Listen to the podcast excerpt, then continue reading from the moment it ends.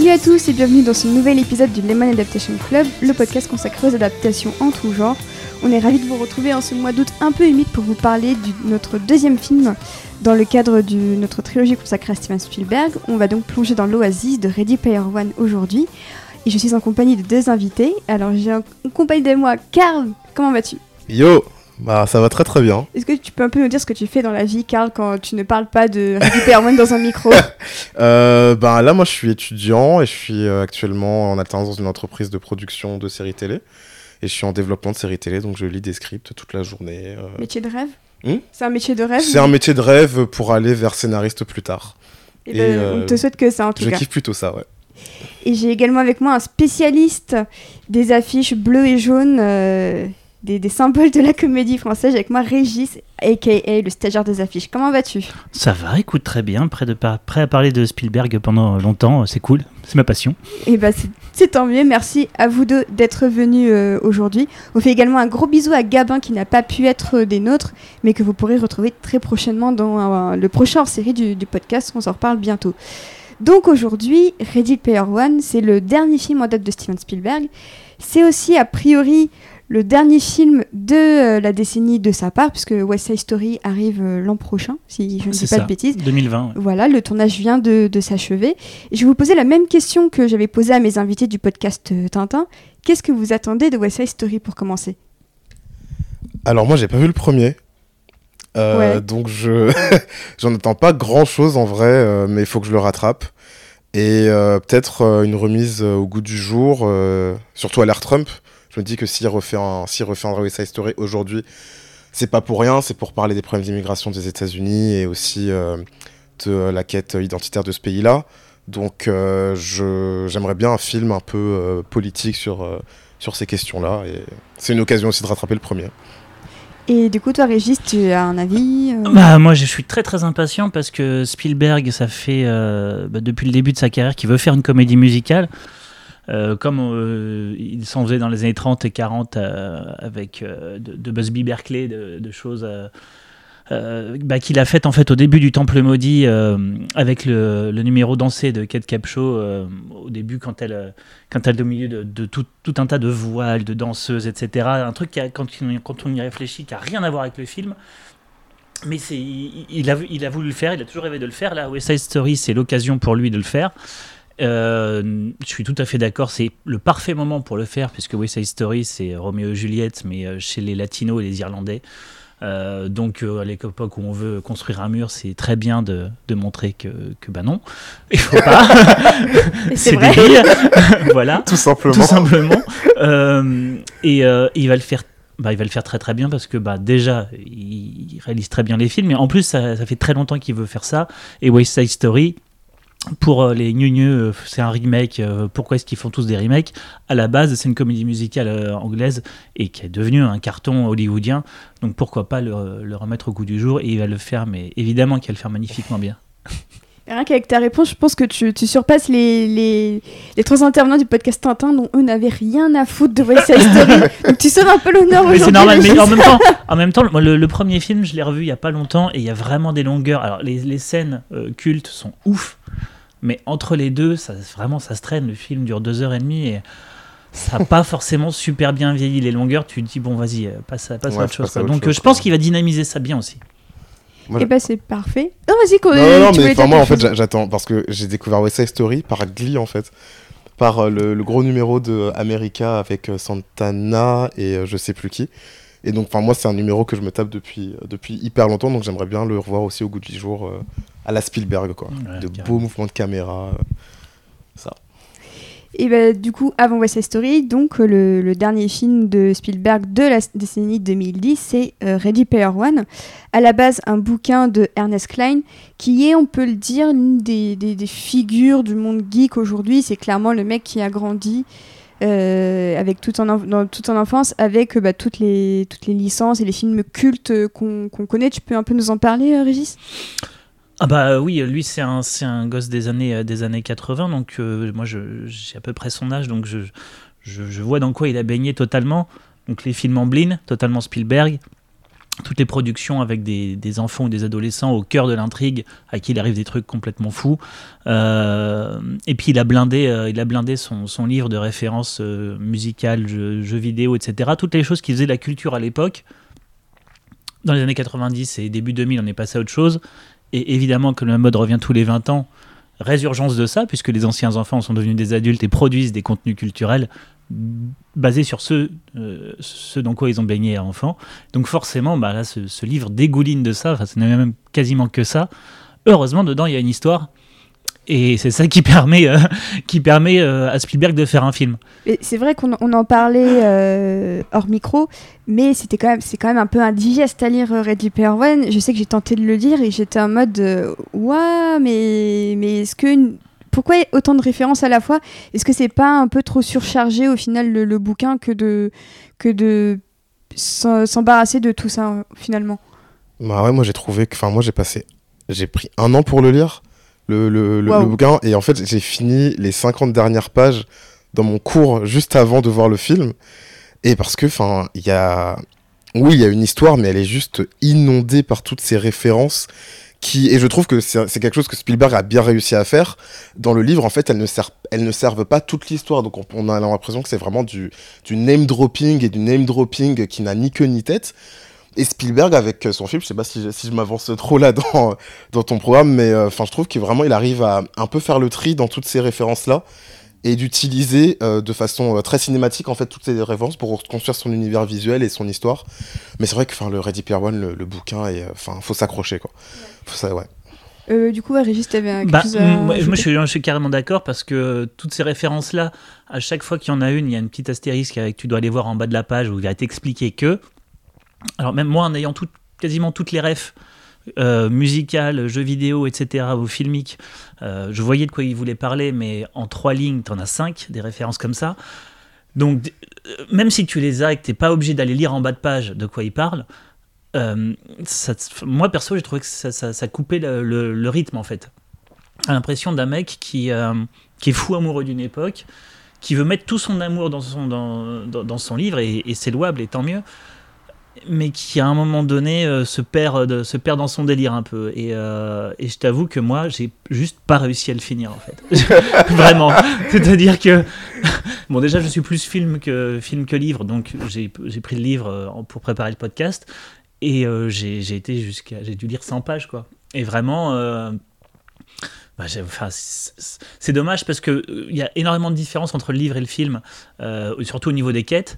Euh, mais, mais même si la première est basée sur Donjons et Dragons, et Dieu sait que j'ai passé des heures à jouer à Donjons et Dragons, à un moment donné, c'est juste, c'est juste trop. Quand, du coup, tu as, découvert Ready Player One avec le film? Ouais. Ouais, d'accord. Ouais, ouais, ouais.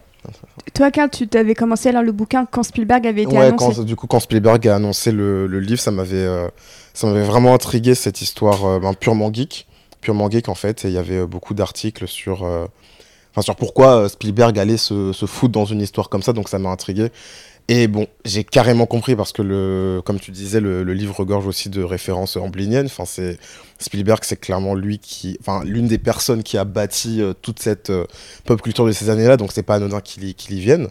Et donc, oui, j'ai commencé le livre et j'ai terminé, voilà, 50 minutes avant la, avant le début du film et euh, je pense que je pense que ça m'a un peu aidé, aussi à appréhender le, le film de, de, voir ce que Ernest Klein avait fait. Il, participe au scénario en plus non du film?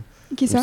euh, Ernest Klein. Oui. Oui il a participé. il a été coécrit il a fait en fait il, il a écrit le, le roman et une fois qu'il a fini le roman euh, il avait un pote producteur qui le produit qui le qui l'a proposé avant même qu'il soit fini, je crois, à des maisons d'édition. Et une fois qu'il a été publié, assez rapidement, ils ont écrit une adaptation que le producteur allait, allait euh, proposer en même temps, pitcher. Voilà, euh, Je, sais que parmi les réalisateurs considérés, il y avait aussi Christopher Nolan. Ah oui. et c'est là que je me suis dit, en fait, en voyant la shortlist, le truc dark. en voyant la shortlist des réalisateurs, je me suis dit, mais si on parle d'un, il faudrait que je vous retrouve les, les noms, Et je me suis dit, mais pourquoi Nolan, qu'est-ce qu'il irait foutre dans ce type d'histoire Lui, c'est pas, du tout son univers. Et même s'il a contribué d'une certaine manière à la culture geek, c'est plutôt celle des années 2000, 2010. Surtout euh, post, post 11 septembre. C'est ça. Et du, et du coup, le, le, choix de Spielberg, quand j'avais vu la shortlist, je m'étais dit, bah j'aimerais bien, voir Spielberg dessus, parce que le mec, justement, comme vous le disiez, bah, il a bâti une partie de cette culture. Mm. Et du coup, oui, c'est vrai que la shortlist de base, c'était compliqué. Certains noms, euh, que, que des hommes en plus.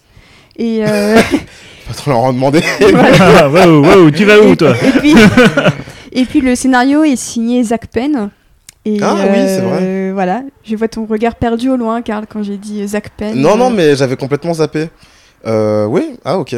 D'accord. Ouais, ça explique des choses. non, non, mais euh, j'avais. Zach Penn, rafraîchissez-moi les mémoires, il a écrit quoi? Il a écrit plein de, de, de, entre autres, de films de super-héros, il hein, faut, faut, bien le dire. Pas mal de blockbusters euh, des années 2000-2010. Il a écrit entre autres Doctor Strange. D'accord. Ce qui n'est pas forcément le meilleur script de tous les temps, mais. J'aime beaucoup Doctor Strange. Moi aussi, visuellement, j'aime bien. ça voilà, ça, visuellement. Voilà, visuellement. je vais me faire des ennemis, mais comme tous les Marvel. Hein. Visuellement, c'est réussi. ILM aussi était sympa pour euh, Doctor Strange. Mm. Mais euh, disons que Zack Penn, c'est pas non plus le meilleur euh, scénariste en activité à Hollywood. Et quand ils avaient annoncé son nom au scénario, j'étais. Mm, ouais, ok, heureusement qu'il fallait, hein. ouais, il fallait quelqu'un pour structurer un peu toute cette masse-là qu'il y avait. Donc je pense qu'ils s'en est, assez bien sortis, mais après, il y, a certaines choses ça m'étonne pas. Enfin, ça m'étonne pas que j'ai certains problèmes avec le, avec le film, du coup, euh, sachant que euh, Zach Penn était, était à la barre. Bah, du coup, on va quand même résumer un peu euh, l'histoire globale. On vit dans un monde post-apocalyptique en 2045. On est dans l'Ohio. Et pour échapper à leurs conditions humaines pas forcément sympathiques, deux amis d'enfance ont créé ce qui s'appelle l'Oasis, une sorte de paradis virtuel où on peut se rendre pour à peu près être tout ce qu'on veut. C'est-à-dire qu'on peut y faire des courses de voiture, on peut y faire euh, du sport, on peut aller dans des casinos, euh, des planètes de casinos géants. J'avais trouvé ça génial. Euh, le, tout le début comme ça était génial. Et au cœur de l'Oasis se trouve une, une, sorte de course à l'œuf de Pâques, puisque le, créateur de l'Oasis a dissimulé trois clés dans, dans tous les univers de l'Oasis euh, et la première personne qui trouve les trois clés euh, devient propriétaire de l'Oasis pour la modique somme de je ne sais plus combien de centaines de milliards de mmh. dollars. Bref, il, est à l'abri pour, pour la fin jusqu'à la fin de ses jours et, ses enfants aussi a priori. Euh, et du coup, y en a encore. Oui, s'il y en a encore. c'est juste, le petit, c'est juste le petit détail, oui. Franchement, je suis pas sûr. Mais à voir, à voir, oui. Et donc on suit un, un, un jeune homme qui va justement tenter, avec, euh, avec ses amis, de, euh, de découvrir les clés pour obtenir euh, le, contrôle de l'oasis et donc échapper à une condition pas très enviable dans le monde réel puisqu'il vit dans une sorte de bidonville, bidonville verticale. The Stacks. Voilà, The Stacks, les piles. Et, et, donc tout le film va, va suivre les péripéties de ce groupe qui vont être aussi confrontés euh, à Nolan Sorrentino, qui est le chef d'une société euh, de fidélité. Alors c'est un peu, j'ai même pas compris la moitié du fidélité. tu parles du livre ou du Du livre. Dans le livre, c'est un fournisseur d'accès internet. Ah oui, ok, donc ils ont changé ça pour. Euh, ouais. J'avais zappé, j'avais zappé ce détail tellement c'était perdu. ouais, du, coup, du coup c'est un fournisseur d'accès internet IOI dans, dans le IOI. Et je suis pas sûr que dans le les films c'est présenté comme ça. Non, dans les films c'est un centre de fidélité. Ouais, d'accord. Mais ce qui, qui, fournit un peu la même chose avec un nom un peu plus high-tech, j'ai l'impression. Alors en fait, dans, dans le film, c'est des centres de fidélité, c'est-à-dire que tu vas t'inscrire chez eux pour, euh, pour obtenir des, des artefacts et des, des, des upgrades en fait dans l'Oasis euh, en passant par tu vas verser euh, des, une cotisation mensuelle pour avoir chaque mois telle ou telle add-on sur ton dans, dans l'Oasis en fait. Et c'est un peu comme les Sims en fait. C'est ça exactement.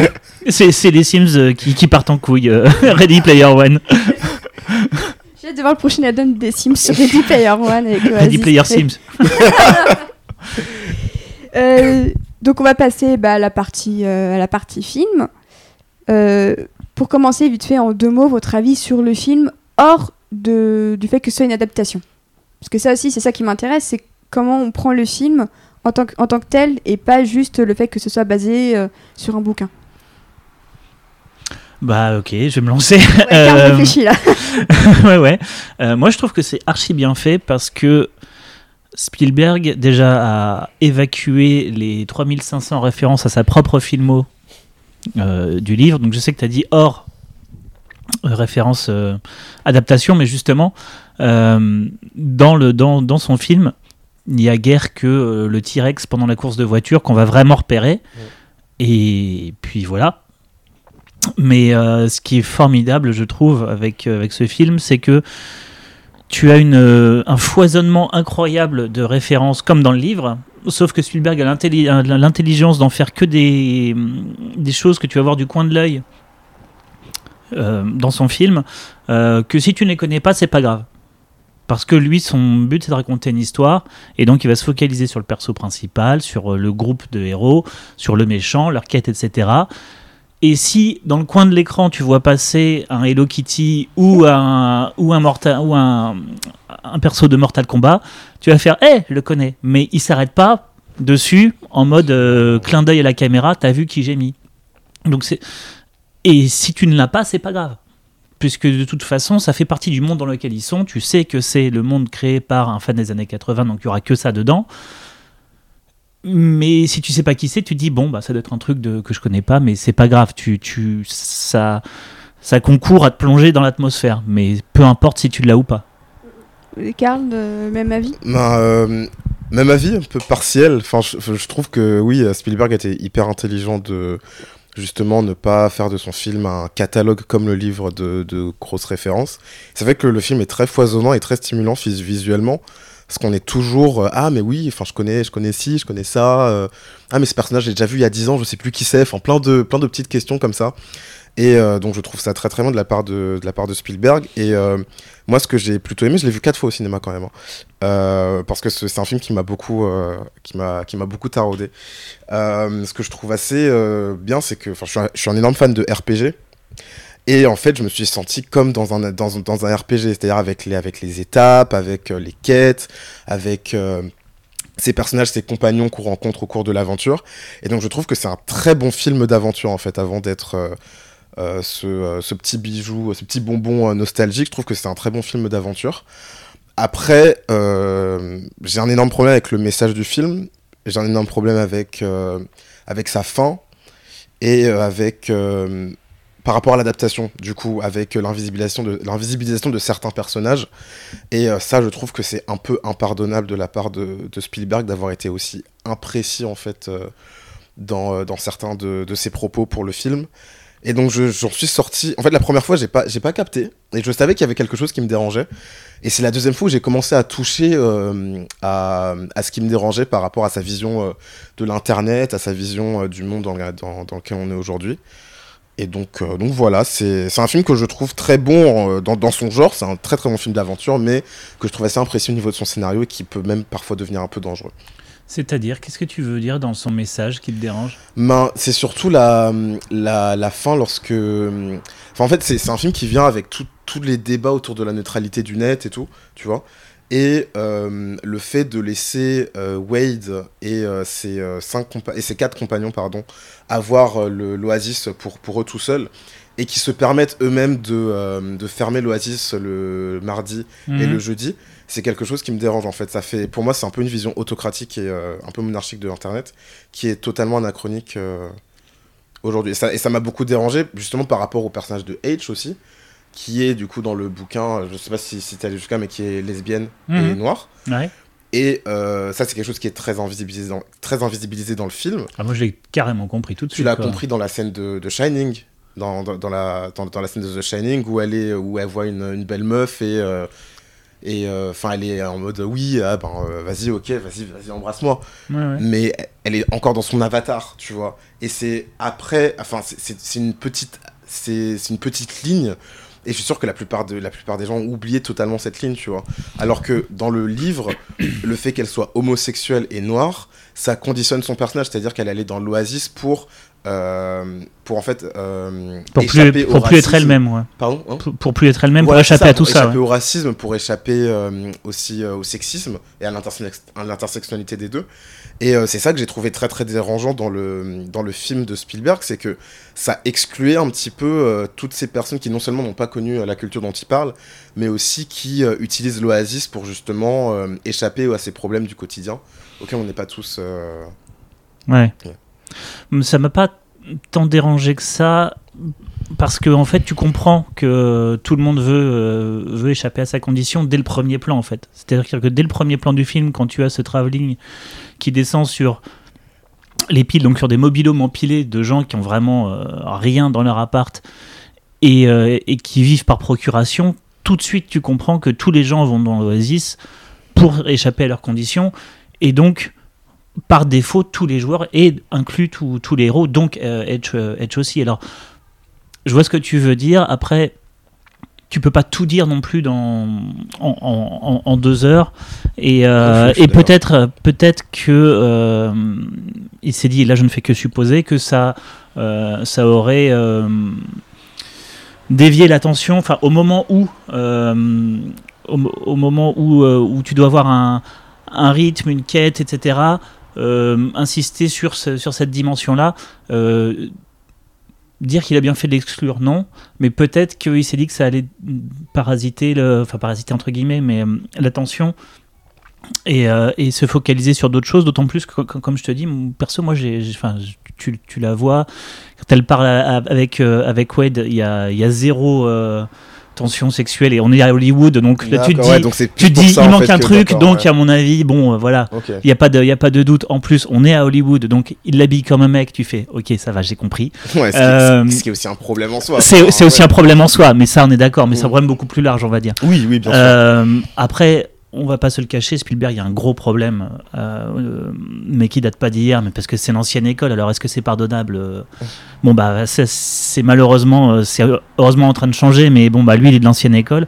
les les persos Spielberg, féminins chez Spielberg, alors encore plus, il lui demande de traiter un personnage féminin lesbienne. C'est à mon avis, il a, il a dû voir flou. euh, mais euh, voir ça dans le livre, fait ah ça non.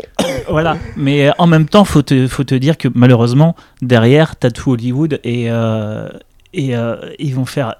Alors, si on pouvait aller un peu plus vite sur ce point-là, je sais pas d'où vient la suppression. Je sais même pas si c'est pas Klein et, le, et le Zach Penn qui l'ont, qui l'ont, on va dire, survolé au moment de l'adaptation mais peut-être que je me trompe. en fait, ça vient aussi avec tout un. Dans le film, ce qui m'a beaucoup dérangé, c'est que j'ai trouvé que l'Oasis manquait globalement d'enjeux. Que, enfin, avec tout ce qui s'est passé avec euh, la scène dans IOI, où euh, il dit qu'en gros, enfin, tout ce qu'ils veulent, c'est euh, mettre de la pub dans l'Oasis. Oui. Alors que dans le livre, enfin, l'Oasis, c'est quand même c'est un endroit de survie pour ces, pour ces gens-là. C'est là, là où ils apprennent, c'est là où ils vont à l'école avec, mmh, la, mmh. Les, avec la planète Loudou et compagnie. Et j'ai trouvé qu'en fait, dans le, le, le film, la, la, présentait comme, un, comme une sorte de réseau social, en fait. Et donc, ça, ça, en fait, ça, ça a dépolitisé un petit peu cette oasis qui était euh, ah oui. ce havre, ce, ce, un peu ce, enfin, ce havre de paix, mais bon, qui, euh, qui cache aussi. Euh, c'est, non, mais c'est clairement dépolitisé. Ça, ça là, là, je te, je te rejoins carrément là-dessus. Le, le, le, comment, le contexte du monde réel est beaucoup plus apocalyptique. Enfin, vraiment, carrément, on est presque dans Mad Max ah, oui, oui, dans, dans, le bouquin. Euh, faut pas oublier qu'on a Spielberg aux, manettes, mm. que euh, faire du dark. Euh, c'est compliqué pour lui, il a réussi avec Minority Report, mais. Avec la Garde des Mondes aussi. Avec la Garde des Mondes, oui, oui. mais ça, c'est horrible. mais, mais, mais comment Ready Player One, c'est un film qu'il aurait été incapable de faire il y a de ça encore 20 ans, avant la liste de Schindler. Là, mais encore, tu vois, il a on sent que euh, toute la noirceur qu'il a réussi à injecter dans son cinéma après la liste de Schindler et jusqu'à récemment, il commence à, se réadoucir un peu. Je pense qu'il a appris à vivre avec. Depuis le bon. Euh, le bon gros géant, voilà, il veut retourner vers des choses. Tintin, le bon gros géant, il veut retourner vers des choses plus, positives, plus légères. Et il a énormément adouci le monde réel. Et de facto, euh, l'Oasis est moins un lieu de refuge que récréatif au final. Mais donc en fait, moi, je me suis jamais senti vraiment impliqué dans la quête de Wade et dans la quête de ses amis. Oui, oui. À cause de ça. Il y a moins d'enjeux. Il y a moins d'enjeux. Mm. Les enjeux sont moins grands. je me dis, mais pourquoi vous voulez sauver ce, ce Facebook 4.0 Moi, je, je comprends pas, juste parce que IOI veut, juste parce que IOI veut y mettre des pubs.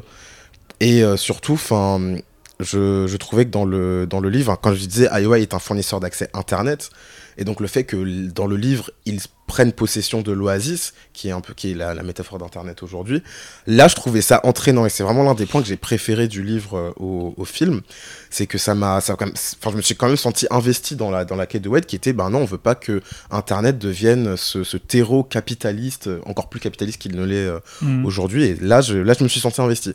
Là Wade, en plus, enfin Bon, dans le livre, il est imbitable. Il est, enfin, il est vraiment imbitable parce que c'est clairement Ernest Klein qui parle, avec toutes ses références. C'est lui qui connaît tout. C'est un mari. Comment on dit Marisson en masculin? Euh, euh, Le. Le, un Garissou un gars voilà un, un garissou total dans le dans le non tu trouves pas? Non non, non, c'est un terme que je, que je ne ah, connaissais pas ah, pardon. bah, parce que je suis vieux pardon. c'est un terme qui a été repopularisé lorsque tout le monde disait que Rey dans Star Wars 7 était une garissou tout le monde a dit bah dans ce cas Luke aussi c'est un ouais c'est un garissou quoi. C'est que en, fait c'est un personnage qui n'a qui n'a pas de faiblesse qui a beaucoup trop de, de force pour euh, atteindre son objectif euh, dans un scénario. D'accord oui, il n'y a pas d'enjeu. Enfin, tu doutes à aucun moment qu'il va réussir ça. oui, voilà, c'est ça. Oui. Et donc, je trouvais que dans, dans le bouquin, c'était euh, enfin c'était clairement ça. Dans le film, ils arrivent à mieux l'humaniser quand même. Ouais. Mais ouais.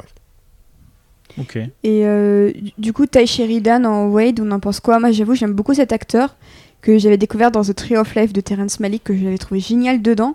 Et euh, j'ai l'impression que dans les blockbusters, il se débrouille moins bien et que dans Ready Player One, il se fait un peu bouffer la vedette par le reste euh, des acteurs. C'est pas, enfin, je, pense la même chose en fait, mais j'ai l'impression que c'est un problème d'écriture de ces persos. Ouais. Enfin, parce que même dans, dans les nouveaux X-Men, il est invisible.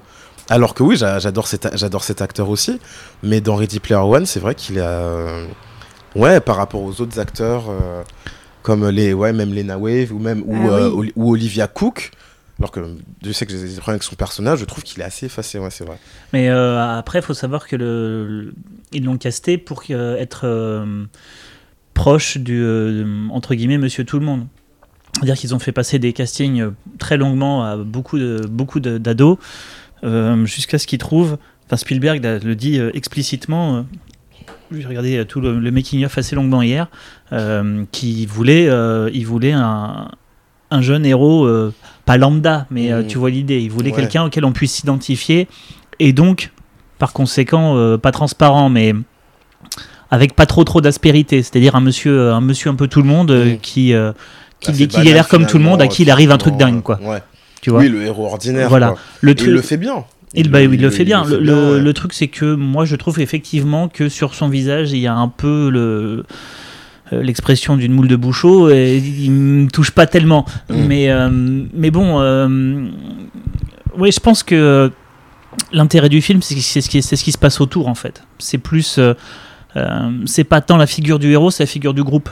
C'est ça qui est, importante, mm. qui est important. Bah D'ailleurs, là, je, je, vois sur le, site euh, Fantasy qu'on salue que l'un des acteurs envisagés pour être Wade, c'était Nick Robinson qui a ah, joué dans Simon Oui, c'était c'était Simon dans Love euh, Simon. Euh, le, film sur euh, le, coming out d'un jeune adolescent sorti l'an dernier. Le premier film gay de studio.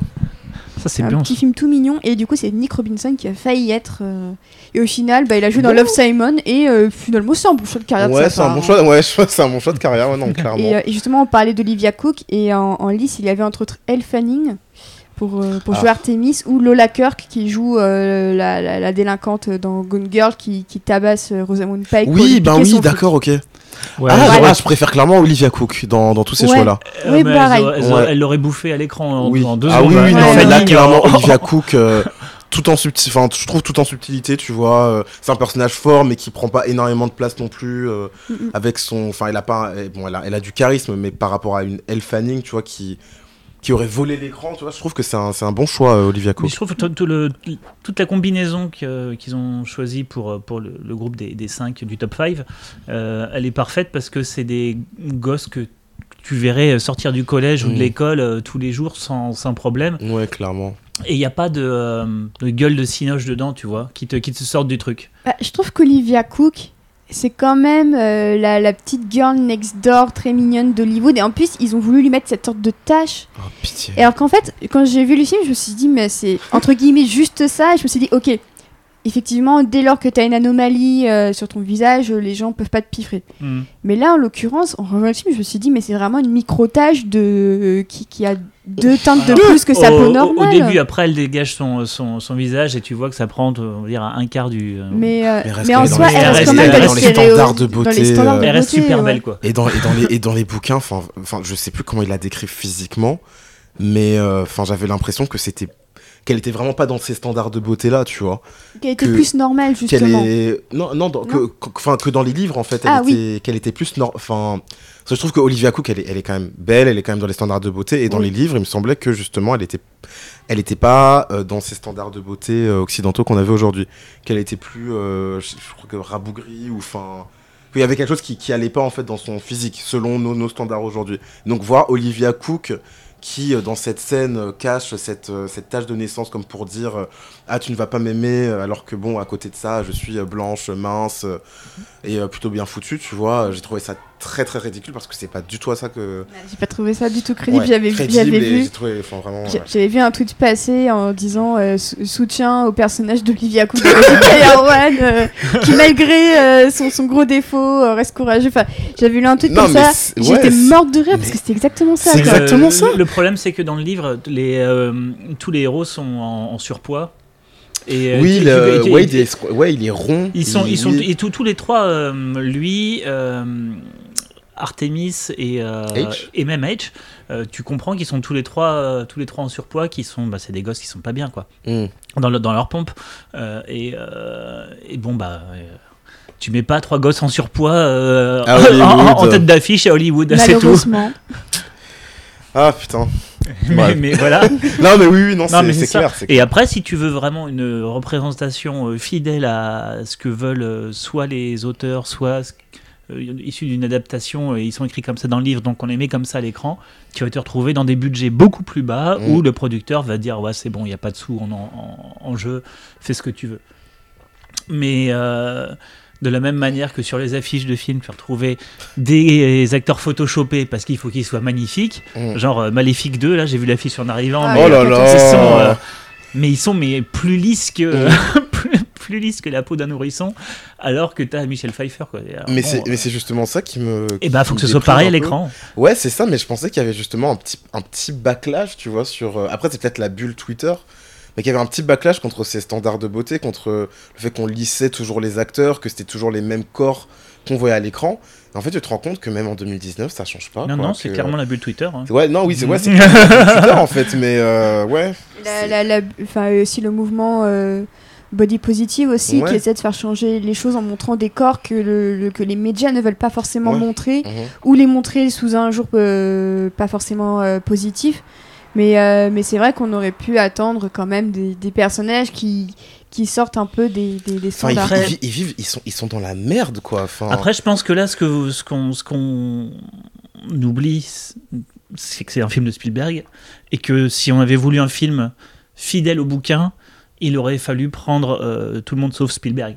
C'est-à-dire que si on pouvait pas en fait avoir une euh, une complète compréhension de toutes les euh, références du, du livre comme, aurait comme a pu les, les comprendre Spielberg et les rendre aussi bien, en même temps qu'un ton dark.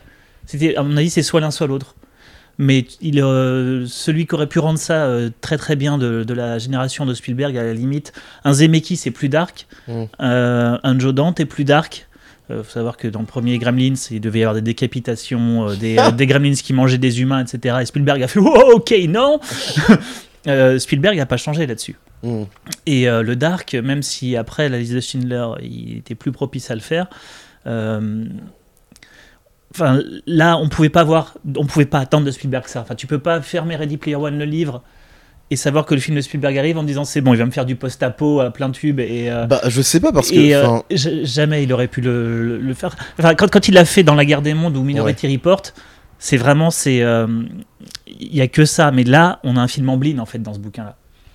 Et il peut pas faire lui qui a fondé Amblin Mm. et la, la, la- la formule Amblin.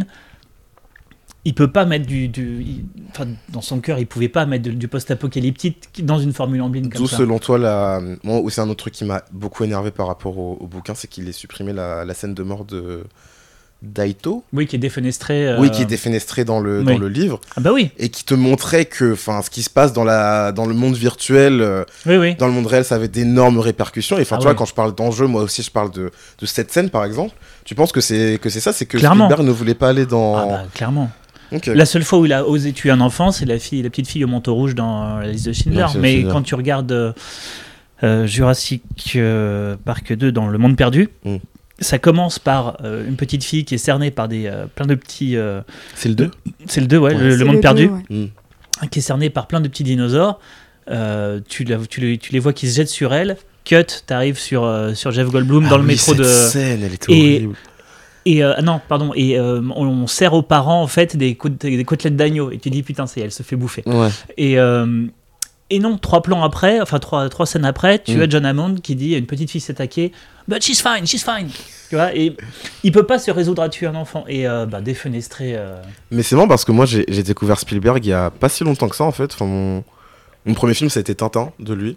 Et après, c'est avant Ready Player One, je me suis fait une, un petit marathon, donc Jurassic Park, euh, la liste de Schindler, où j'ai pleuré toutes les larmes de mon corps. Et en fait, le dernier film de Spielberg que j'ai vu avant Ready Player One, c'est Munich. Ah, qui pour tellement bien. Ouais, qui est exceptionnel, mais qui pour le coup est hyper dark. Oui, oui.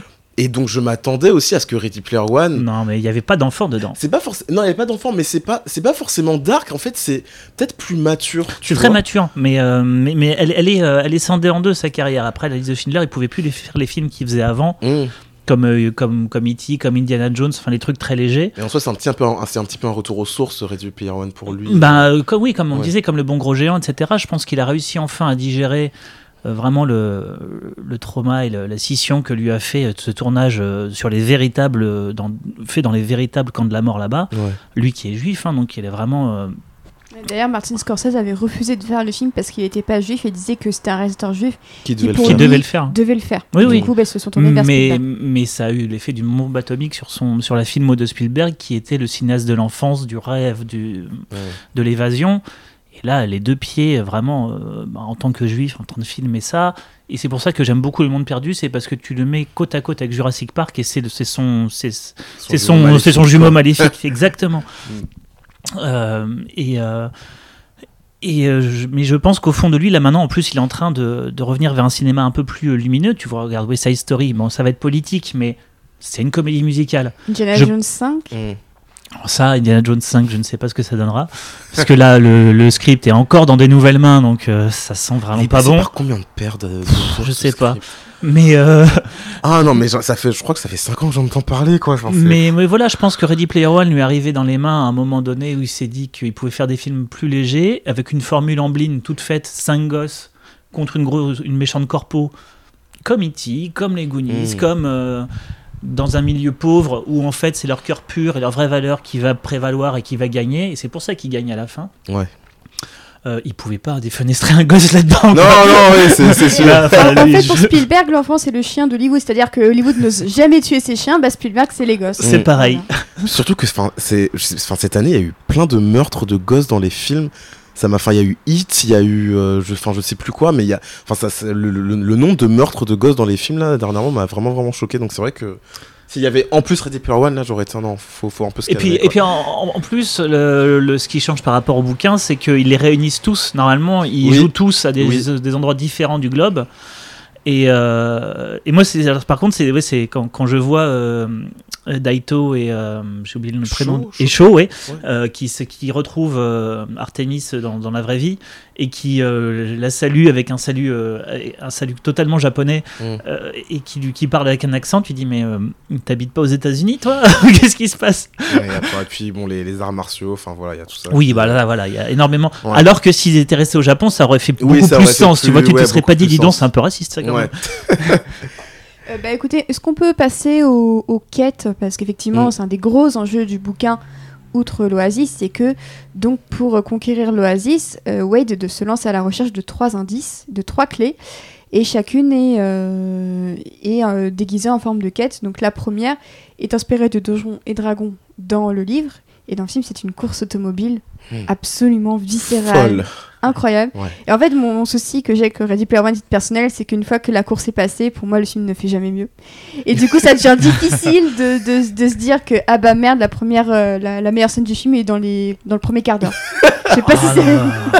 Attends, voilà, je suis Shining, quoi. Oui, Shining, c'est une bonne scène aussi. mais, en fait, Shining, ça m'a pas touché parce que je, je suis pas né avec. Enfin, déjà, pas, je l'ai pas vu. Et euh, ça marche moins bien. Tout ça marche moins bien. C'est comme H en fait. Hein c'est comme H dans le film qui n'a, pas vu le. Oui, voilà, c'est ça, tu vois. Genre, enfin, moi, je me suis senti grave exclu de cette scène parce que tu sentais tout le, tout le monde dans le cinéma faire waouh, wow, parce que c'était la grosse surprise. Enfin, moi, je m'attendais à ce que ce soit Blade Runner comme dans le, comme dans le bouquin.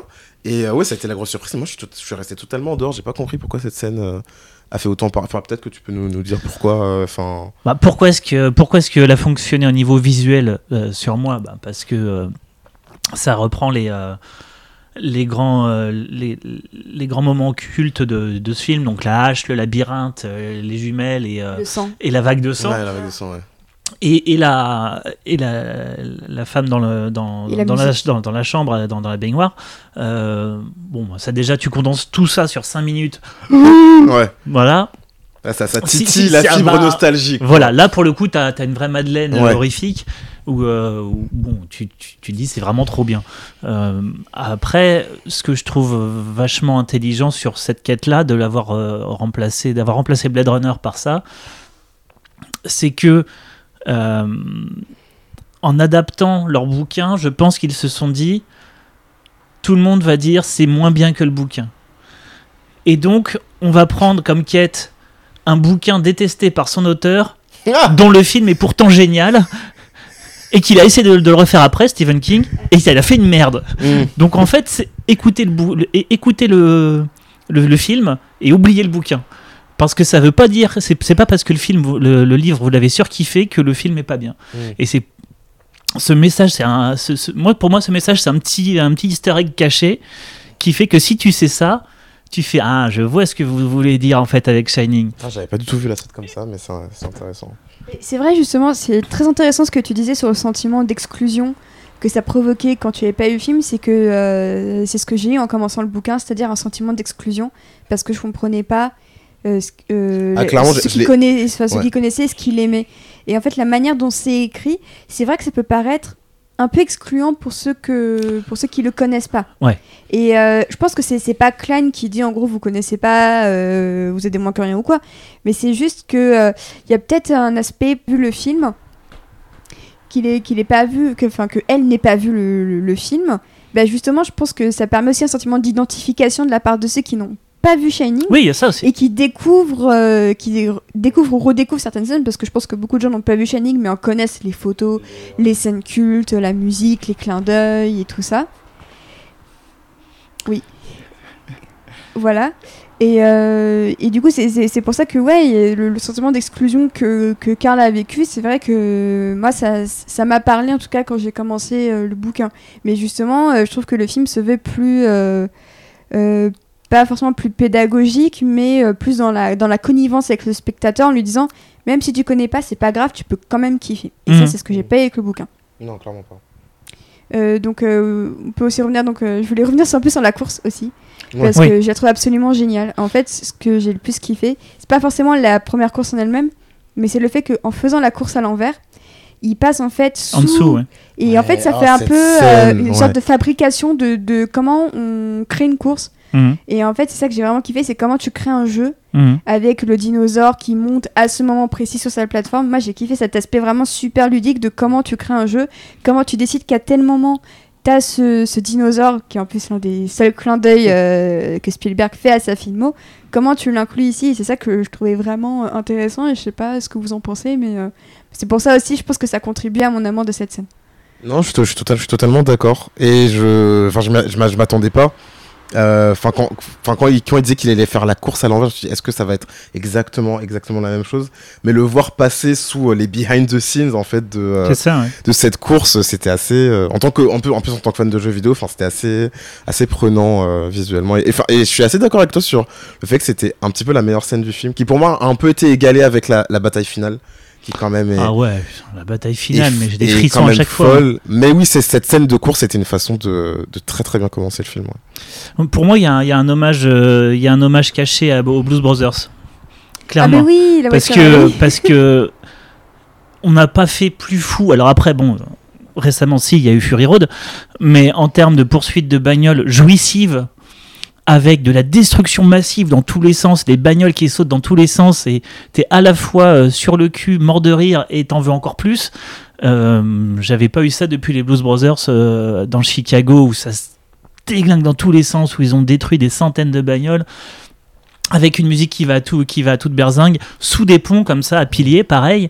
Euh, et faire ça avec dedans en plus euh, une DeLorean, bon moi j'ai failli m'évanouir, mais euh, mais oui puis alors le, coup de la surprise de, de, la marche arrière, effectivement ce côté ce côté coulisses, t'es es, dans les sous-sols d'un théâtre presque en fait avec les poulies, les trappes et c'est ultra méta en fait. On te met du méta dans un film méta, c'est énorme. Moi ça m'avait fait penser à une attraction aussi. C'est comme si on était dans la voiture et qu'on faisait d'abord la course comme ça et qu'en plus il y avait des trucs qui venaient par-ci, par-là. Indiana Jones à l'envers. Ouais, voilà, c'est ça. Et puis bah, quand t'es à l'envers, tu, tu, vois un peu les coulisses de l'attraction. Tu, tu, sens les, bah, justement ouais, les poulies qui se tournent avec le dino. Et, euh, pour moi, c'est une des scènes de toute l'œuvre de Spielberg qui se rapproche le plus d'une attraction. C'est-à-dire que si un jour, si demain tu me dis, bah. Euh, il y a une attraction Ready Player One et vous serez dans la DeLorean et euh, vous allez être mené comme ça dans la course ah, moi, et tout. Bah moi j'y go tout de suite. c'est clair. Voilà. Oui, oui, Franchement ah, c'est bah, Il y a celle-là et celle du, euh, du, du, du, du, comment, du, euh, du wagonnet dans le Temple maudit. Mais ça ils ont déjà fait une attraction. Mais moi, je, l'ai presque aussi trouvé cruel cette scène en fait, parce ah que oui, complètement. tu te rends compte que tout est préfabriqué et que t'as personne qui y arrive et que c'est parce que c'est, enfin, c'est presque le destin quoi. C'est que il y a, enfin, le, King Kong arrive à ce moment-là, le dinosaure arrive à ce moment-là, tu vois, et euh, il a fallu. Euh, je, ah, je sais pas si dans, si dans le livre, c'est, si dans le film c'est comme ça, mais c'est beaucoup plus condensé dans le dans, dans, dans, dans, le dans le livre évidemment pour cause de dynamisme et de, de, concision. Mais j'avais encore le, le, fait que dans que, enfin dans le bouquin c'est 5 ans du coup, c'est pendant 5 ans qu'ils n'arrivent pas à, à passer la première épreuve. Et j'avais dans la tête pendant le film que c'était, ça faisait 5 ans en fait qu'ils essayaient genre de de passer cette course là. Et donc je me suis dit mais c'est cruel parce qu'ils n'arrivent pas alors c'est juste trop préfabriqué quoi. Et, moi je me suis senti presque ému en fait pour, ces, pour tous les Gunters qui essayaient jusqu'à Wade qui arrive miraculeusement à, trouver cette clé. Bah, pas miraculeusement, au prix d'un bah, travail. Euh, c'est aussi ça le but de la quête, c'est que le, gars ne veut pas que son bébé arrive dans les mauvaises mains et donc il a fait un truc ultra dur que seuls les vrais, les, purs au final, parce que c'est ça au final, ceux, qui y arrivent. C'est les, les plus purs, c'est pas ceux qui veulent du pognon. Oui, hmm oui, non, mais j'ai aussi un problème avec avec tout ce, enfin, ce, cette quête de l'élu, tu vois, qui, euh, parce qu'il a, il a lu tout sur Hallyday, euh, mérite forcément d'avoir, euh, d'avoir, d'avoir cette œuvre, tu vois. Et justement, ça participe un peu au sentiment d'exclusion que, et je trouve que Ready Player One, et, enfin, le film et le livre sont assez excluants, même dans, dans cette quête narrative en fait de Wade, qui y arrive parce que il connaît toutes les références, parce qu'il a toute cette culture-là, parce qu'il a pu avoir toute cette culture-là. Hmm. Et donc c'est aussi un truc qui m'a dérangé dans les deux. Euh... C'est oui, c'est parce qu'il a cette culture-là, c'est parce qu'il connaît toutes les références sur Hallyday, mais c'est parce qu'il est comme Hallyday en fait. C'est hmm. presque autiste comme comme lui. Enfin c'est c'est euh, exacerbé dans, dans, le film de la manière dont euh, Mike, Mark Rylance le joue euh, vraiment à la limite de l'autisme.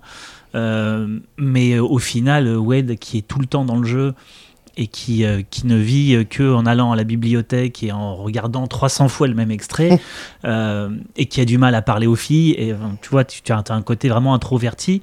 Et, et Hallyday voulait que ce soit lui qui hérite de la, pour, pour, pour que ce soit dans, dans, dans les mains de quelqu'un qui lui ressemble. Donc, c'est pas, à mon, à mon avis, c'est pas tant quelqu'un qui connaisse tout par cœur et qui ait tout appris, et donc les dés sont pipés parce que c'était une bonne mémoire, euh, comme un avocat, bah, euh, tu vas tu vas avoir toutes les connaissances euh, sans avoir les qualités humaines.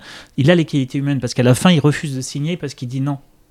il, il, enfin, il, refuse de, il refuse de signer, je pense en sachant aussi que c'était la, enfin, c'était la dernière étape. Ouais. Moi, j'ai du, enfin, j'ai du mal en fait avec cette, avec toute l'action de la signature parce que oui, il ne signe pas, mais il sait très très bien qu'en ne signant pas, il va avoir le contrôle de l'Oasis. Je sais pas si tu vois ce que je veux dire. Ouais, mais dans ce cas, il aurait pas commencé là. Comment ça? Il aurait pas commencé la quête. Il voulait pas le contrôle de l'Oasis. mais c'est un faux pro. En fait, cette dernière étape, c'est un faux problème. Ça, ça, ça, sert à te, ça sert à te, à te montrer Wade comme quelqu'un d'humain avec des principes, alors qu'il sait très très bien qu'en fait, c'est, enfin, ça, ça part pas d'un bon cœur, ça part juste du fait qu'il veut l'Oasis. Tu vois ce que je veux dire Alors que moi, pour moi, il veut juste terminer le jeu. Tu vois, à la fin, à la fin quand t'as l'idée, euh, accompagné de son double jeune, ferme la porte en lui disant merci d'avoir joué à mon jeu. Mm. C'était ça, la quête finale, c'est trouver le pixel caché dans Adventure. C'est ça, le but, c'est pas de gagner, c'est de jouer. Ah, euh, moi, je pense que le but de Wade, c'était d'avoir le contrôle de l'Oasis. Hein. Ah pour moi, c'est pour moi, c'est clairement ça. Il y a, Enfin, il y, a même une scène dans, dans le. Non, non, son but c'est de le sauver des mains d'Iowai. Après, en fait, il s'est pris au jeu. C'est ce que c'est ce que euh, c'est ce qu'Artemis lui dit, c'est il faut se battre pour que ces gens-là n'aient pas le contrôle de l'Oasis. C'est ça le but. Ils ont commencé parce que ils voulaient euh, pas, pas pour récupérer le, truc aux mains d'Iowa, ils ont commencé parce qu'ils étaient fans de et de jeux vidéo et, de ce monde-là et qu'ils voulaient euh, juste jouer à un jeu et, gagner le jeu. Euh, mais au fur et à mesure, c'est devenu une quête pour sauver le monde des mains de, des méchants au final. Mmh. il y a quand même cette, cette phrase qu'il dit oui, je veux, enfin moi je veux un manoir, je veux Enfin, je veux, je veux la richesse. Et donc, pour moi, en fait, c'est vraiment ça son but. Ouais. Dans, dans, dans, dans, enfin, dans Ready Player One. Et, et, il, il y arrive à la fin avec ce, ce plan final que je trouve totalement dégueulasse où il, euh, où il dit à, tout, à tous les habitants de la Terre complètement détruite, euh, oui, euh, la, la, la, réalité est réelle, il, faut il, faut, il faut absolument que vous alliez, que vous allez dans la réalité, alors que dans la réalité, il y a plus d'eau, plus de plus d'électricité, plus, de, plus de nourriture. C'est ça le, dans ça, son le message. appartement de 145 mètres carrés. C'est ça le, non mais c'est ça, c'est ça le message. Le message, c'est vous avez laissé pourrir la Terre à force de plus vouloir y aller. Donc arrêtons deux secondes et retournons-y pour réparer ce que tous les gens avant ont cassé. C'est pour ça qu'il la ferme. Parce que c'est ça le, message du film. Oui, mais donc du coup, lui, en tant que personnage principal, devrait aussi avoir quelque chose à voir avec le avec la sauvegarde de cette terre. Bah, qu'est-ce que qu'est-ce qui te dit qu'il le fait pas? Qu'est-ce qui te dit que les mardis et jeudis le, le, film dit qu'il le fait pas. Non, c'est pas parce que il passe pas 20 euh, minutes à la fin à te dire on a fermé l'Oasis tel jour et tel jour, et pendant ces jours-là, je vais faire du tri éco-responsable et, cultiver des choux pour sauver la Terre. c'est toute l'alliance. tu le fais pas. C'est toute l'alliance du. Euh, moi, je suis avec ma meuf. Moi, je suis avec mon appartement de 145 mètres carrés. Moi, j'ai utilisé l'argent de l'Oasis pour mon confort personnel, tu vois, et pas pour la sauvegarde de la Terre. Qui me fait dire ça, qui me fait dire que Wade, en fait, n'a peut-être pas appris grand-chose lors de sa quête. Tu vois, alors qu'il était assez égoïste au début on enfin, il, devient un peu altruiste avec euh, toute cette quête avec, euh, avec le high five. Mais ensuite, il revient dans son, propre confort avec sa meuf, avec euh, Artemis, avec son appartement. Et c'est ça qui me gêne en fait, c'est que le personnage principal revient, revient presque au point de départ et n'a peut-être pas appris grand chose de toute de, toute cette partie du jeu en fait. Ouais, moi je le, je le voyais quand même assez mal fonder euh, Emmaüs 3.0. Euh, euh, bah pourquoi pas Comme fin, je sais pas. Bah je trouve que ça aurait été une super fin justement. De montrer que le, le futur ne se contente pas simplement de get the girl, mais aussi de, de se bouger les fesses pour, pour, réparer ce qui va pas. Mais oui, oui, mais pour moi c'est implicite. Enfin, si tu comprends pas ça, c'est que t'as pas compris le film. Je pense que c'est pas la peine c'est pas la peine de le, de, le montrer euh, explicitement. Si, si tu comprends pas que quand il te dit on a fermé l'Oasis deux jours par semaine, allez dans le vrai monde, par là il veut dire parce qu'en fait c'est en abandonnant le vrai monde que c'est parti en couille. À mon avis, si, si tu comprends pas ça, c'est que t'as pas compris le film. Oui, mais le, vrai monde aussi. Euh, Est-ce qu'on a besoin de te le montrer, tu vois? Est-ce qu'on a besoin de tout expliquer comme chez Nolan? C'est pas la peine. Bien sûr que non. C'est ce que Nolan aurait fait. Ah, mais il l'aurait écrit, sur un... il écrit sur un tableau en disant Regarde, alors le lundi, je vais aller planter des choux. Le mardi, je vais planter des carottes. le mercredi, je vais faire du tri. c'est pas la peine, tu le comprends, ça quand même. C'est le sujet du, film depuis le début. Bah, après, le, fait qu'il décide de partager l'Oasis avec euh, la communauté, ça peut être intéressant. J'ai trouvé ça dommage, moi, en fait, qu'il soit pas dans le plan final. Parce que euh, je trouve que la, la rébellion. Est-ce que les 5 ne sont pas dans le. Que dans le, ouais, dans le plan final. Mm. En fait, on voit juste euh, Wade pécho sa meuf. Et c'est cool pour eux. Hein, euh, voilà. Très bien, voilà. Vive le chopage, chopez-vous les jeunes, hein, on aime ça.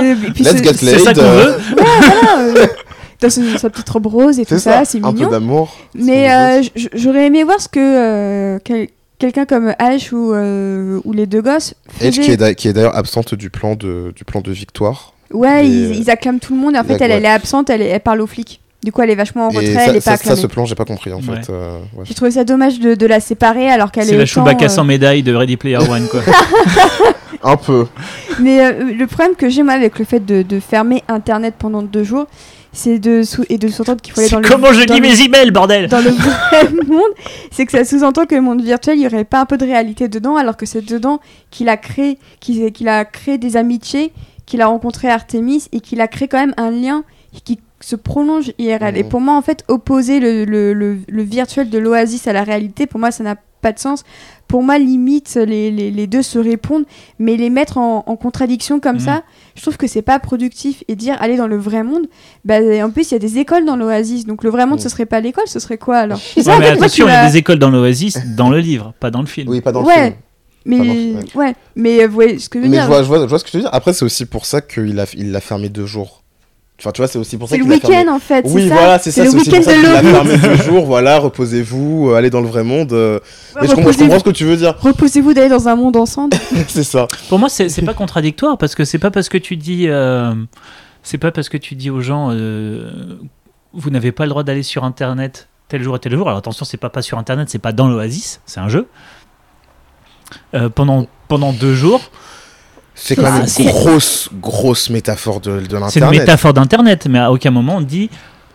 Il dit j'ai fermé l'Oasis. Il dit pas j'ai coupé le téléphone, j'ai coupé Internet. Parce qu'Internet n'existe. Enfin, parce que pour moi, Inter- Internet n'est jamais mentionné dans ce. Parce que c'est pas Dans- fournisseur d'accès à Huawei, c'est un, tu vois. Pour moi, c'est un jeu. Oui, dans le film. Depuis dans le- oui, dans le film. Dans le film, pour moi, du début à la fin, à, à Huawei, euh, ils, ils ont une grosse partie de, financière dans euh, l'Oasis. Ils le possèdent pas euh, totalement, mais euh, presque majoritairement.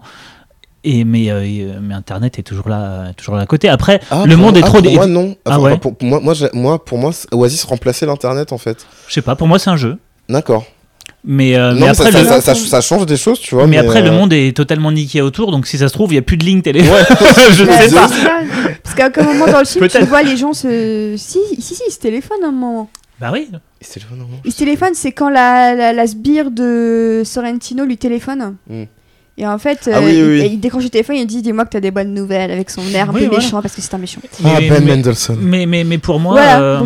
Pour moi, c'est pas totalement contradictoire. Si tu veux, tu peux dire aux gens déconnectez-vous. Euh, C'est comme si on me disait déconnecte-toi de Twitter deux jours par semaine pour aller voir les gens avec qui tu parles tout le reste de la semaine et faire des choses dans la vraie vie avec eux. C'est pas, pour moi, c'est pas, c'est pas op- opposé en fait. Bah, disons que c'est si tu as le privilège de pouvoir parler à des gens parce que parfois il y a un tas de facteurs qui, qui font que tu peux pas parler aux gens. Si tu es dans, une, dans un petit patelin et que tu personne avec qui partager tes passions, bah évidemment que, Oui, que bien les sûr. réseaux sociaux ils sont là. Et euh, je veux dire un truc con, mais par exemple quand tu es, quand es dans un petit patelin et que, que tu es une meuf euh, lesbienne, euh, Par bah exemple, Oui. voilà, je pense que l'Oasis, ça te permet de rencontrer des personnes même cas que toi. Et fermer cette plateforme deux jours par semaine, ça signifie pendant deux jours te priver de personnes qui, qui, qui peuvent te comprendre et avec qui tu formes une communauté qui n'existe pas forcément dans le réel parce qu'ils sont à l'autre bout du, du globe et que ça coûte cher de voyager. Il y a un milliard de facteurs qui fait que Internet, ok, euh, il y a des limites. Mais en soi, pour certains, ça, ça peut permettre de, de, de, de survivre au dehors, en fait. Oui, mais pendant ces deux jours-là, tu vas te balader en forêt, tu vois ta famille, etc. euh, tu parles Bah, aux renards. euh. Oui, voilà, tu parles aux renards, euh, les renards Non, lesbiens. Mais c'est Qu'on salue. c'est ça, voilà, des, des renards lesbiens qui nous écoutent. non, mais c'est, c'est totalement ça qui me gêne en fait avec cette, euh, avec cette décision finale, c'est qu'il y a tout, enfin, tout le monde n'est pas comme Wade. Tout le monde, Ouais. Ouais. Tout le monde n'est pas comme Wade. Tout le oui. monde n'est pas comme Artemis. H a réussi à s'en sortir. Ça reste, l'exception. Il y a, Ouais, ouais. il y a d'autres H dans le monde, tu vois. Après, c'est- là que ça, ça, ça- ça diffère à la fin du, du livre. Euh, Wade dit, euh, en gros, quand il arrive à se mettre avec Artemis, euh, de, pour la première fois de ma vie, j'avais plus envie de me connecter Oui, à de l'Oasis. connecter à l'Oasis, oui. Donc c'est lui qui veut plus y aller. C'est Ouais, pas c'est- lui, c'est tout, pas j'empêche les gens d'y aller. C'est Ça, ouais. en fait, c'est c'est juste lui et pourquoi il va, il va aller embarquer, euh, je sais pas combien de millions de personnes y sont, ou de milliers vu à quel point la Terre est euh, Pour, les forcer à sauver la Terre. Ouais Allez, c'est ça, genre euh, je- esclave, vas-y Mais, mais je trouve que c'est- c'est c'est une décision super euh, autoritaire.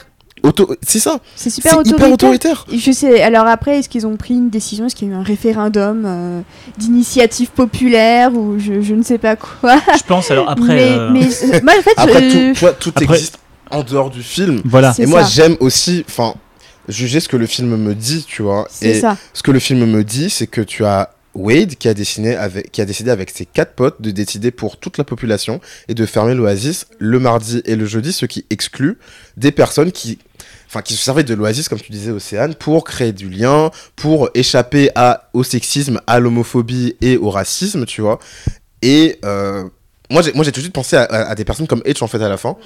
Et ça, ça me, ça me dérange énormément. C'est pour ça que je disais que je trouvais que euh, Ready Player One, dans cette, euh, dans, dans cette époque où il y a des, euh, des débats sur la neutralité du net, sur euh, le gouvernement d'Internet, était assez euh, réfractaire en fait par rapport à ça, parce que là, ça te montre Internet. Je sais que tu penses que c'est pas que ouais, l'Oasis Non, non, mais euh, je t'écoute. mais je, je- enfin, moi, je pense vraiment que c'est une métaphore de l'Internet et que c'est ce qui remplace Internet dans le monde de Ready Player One Ouais. et gouverné autocratiquement et gouverné par cinq personnes qui ont juste la seule légitimité de connaître Hallyday par cœur. Ouais. Mais peut-être, alors d'accord. ce qui, ce qui serait génial, ce serait du coup de faire euh, une suite où, euh, où Wade et Oh, ses potes sont devenus, sont, sont devenus des, des autocrates Des dictateurs, ont ouais. pété les Eh, Il y, a- câbles. il y a- il y a un livre à écrire là. Et, Bah ouais, et là, pour le coup, moi, j'irai le voir, mais alors pas réalisé par Spielberg. Du coup, là, tu mets euh, Ouais. Par Nolan cette fois. Nolan, où il va tout expliquer Ou sur un Fincher, tableau euh, euh, pas Fincher- par Fincher, merde. Là, il n'y a pas que Daito qui passe en dehors de la. What's in the life box? What's in the life box? Mais, euh, mais euh, c'est vrai que du coup, la fin, je comprends en fait ce que Spielberg a voulu faire. Je pense que c'est une, une pirouette assez rapide en fait. Il veut juste assez innocemment parce que je peux, on peut pas taxer euh, Spielberg qui a fait euh, des films euh, aussi ouvertement euh, antiracistes que La couleur pourpre et Amistad euh, d'être raciste, tu vois. Ou- Ah non, ouais. ah non, non, non, oula, ah ouais, non, je pense que. Mais je pense- j'ai- pas dit ça. Non, non, non, non, je sais, je sais que t'as pas dit ça. Mais euh, enfin, de vouloir ex- exclure des gens et d'oublier, euh, d'oublier des minorités qui n'auraient que cette oasis comme, euh, comme source de, de, de- de bonheur et de connexion avec les gens. Je pense juste que c'est une pirouette très rapide pour, euh, pour euh, en- enfoncer son message final de dire sortez, allez, euh, allez dans le vrai monde parce qu'il n'y a que comme ça qu'on le sauvera et c'est pas en gardant la gueule sur votre téléphone portable que vous le sauverez. Je pense que c'est juste ça qu'il veut dire. Mais Mais, après, après, c'est ça. je peux- après Ouais. c'est- c'est- est-ce que c'est maladroit? Oui, Bah, je, pense que c'est maladroit et c'est pour ça que je parlais tout à l'heure de Zach Penn au script. Euh, pour moi, clairement, tu, tu mettais un scénariste compétent à la place, il te l'aurait fait Compétent. comprendre. Il- il- Le mot est lâché, messieurs, dames. Voilà. En fait, je pense qu'il te, il te, il te l'aurait fait comprendre et je pense que c'est, c'est, c'est, c'est pas, euh, c'est, ce serait pas criminel de rajouter 20 secondes Oui, oui. de voix off parce qu'en plus la voix off, on se la tape pendant tout le film, y Mm. compris quand Wade dit de Artemis, ah bah, en plus elle est canon et tout ça. Moi j'étais en mode. Oh là là. voilà. Après, ça aurait été dur de se, de se, de se passer de la voix off, euh, étant donné que tout le film, tout, off, le euh, livre est écrit à la première personne Et, quand même. ça voilà. Hunger Games a réussi rien à, contre. a très bien réussi à le faire. Pourtant.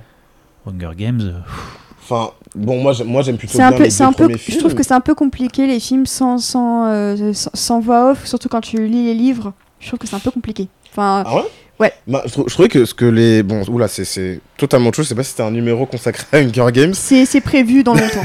Mais donc, ouais, enfin, je trouvais que Hunger Games avait réussi justement en développant bien l'univers de Panem à, à faire parler cet univers au lieu, euh, à la place de Katniss. Et donc, du coup, ça m'avait pas dérangé euh, cette absence de voix off. Là, c'est vrai qu'elle est omniprésente tout le temps. En plus, j'aime pas Wade comme personnage, donc ça m'a horripilé pendant tout le ouais, film. pareil. Voilà. C'est- c'est Ouais. c'est- c'est très didactique, euh, ça c'est clair que Oui. depuis le début, euh, enfin, tu sens que, alors effectivement, il fait pas des, des dessins euh, sur des tableaux ou des longs monologues euh, comme chez Nolan, mais c'est vrai que t'as la voix off qui, qui, qui- bah, euh, j'ai- j'ai beaucoup, Oh là aimé- là, oh non là mais j'ai beaucoup aimé Interstellar, mais euh, pour moi ce serait bien meilleur s'il y avait pas tout ce long euh, passage explicatif. Enfin, pour moi, Nolan est euh, tellement ancré dans la réalité qu'il veut absolument te faire comprendre qu'on est dans la réalité et comment ça marche. Mais- Alors mais que des c'est- fois, c'est ouais. pas la peine en fait. Mais c'est pour ça que je me, je me demande à quel, à quel moment la Warner s'est dit ah bah tiens on met ce mec sur notre shortlist autre que pour la raison suivante qui est que c'est un des réalisateurs Oui. euh, de la playlist. Je pense que c'est juste ça, en fait. hein. Ouais. Et mais du coup je, je, je pense à une, à une oasis euh, dans le style réaliste euh, de, de Nolan.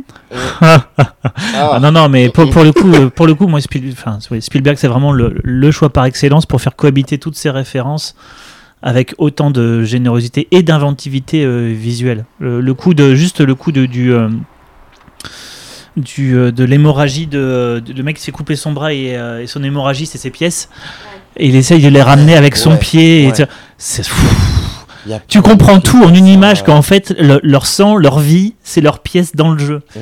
Et il y en a pas beaucoup qui arriveraient à te faire ça sans te faire un discours dessus, en fait. Et bien du coup, on peut peut-être revenir sur la bataille finale parce que c'est un, moment, un, morceau du film que vous aimez beaucoup ah tous les deux. Oh Moi, j'ai un peu mes, mes, réserves. En fait, j'ai trouvé ça sympa, mais bah, voilà, comme je l'ai dit, pour moi, les deux, les deux précédentes quêtes était beaucoup plus réussi. C'est vrai que dans cette bataille finale, il y a euh, le, le... il y a après tout ce qu'on attend d'une bataille chez Steven Spielberg. C'est la planète Doom en plus dans, le, dans le, film. Ah, en plus, moi j'ai grandi en regardant mon père jouer à Doom, donc quand on a j'avais une petite émotion, c'était plutôt mignon.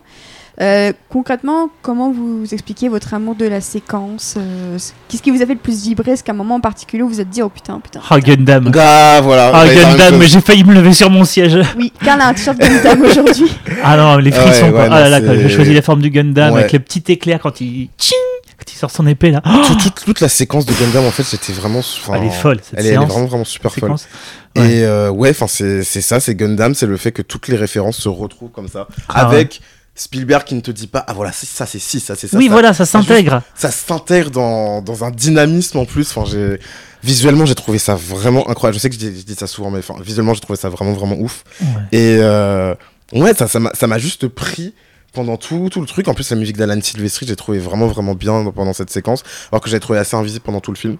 Et euh, ouais, franchement, euh, ouais, ces, ces 10 minutes étaient parfaites, quoi. Et c'est, à mon avis, c'est là où se plantent euh, tous, les, tous les débats, tous les articles que j'ai vus sur c'est n'importe quoi, le géant de fer jamais tuerait des gens et des pacifistes.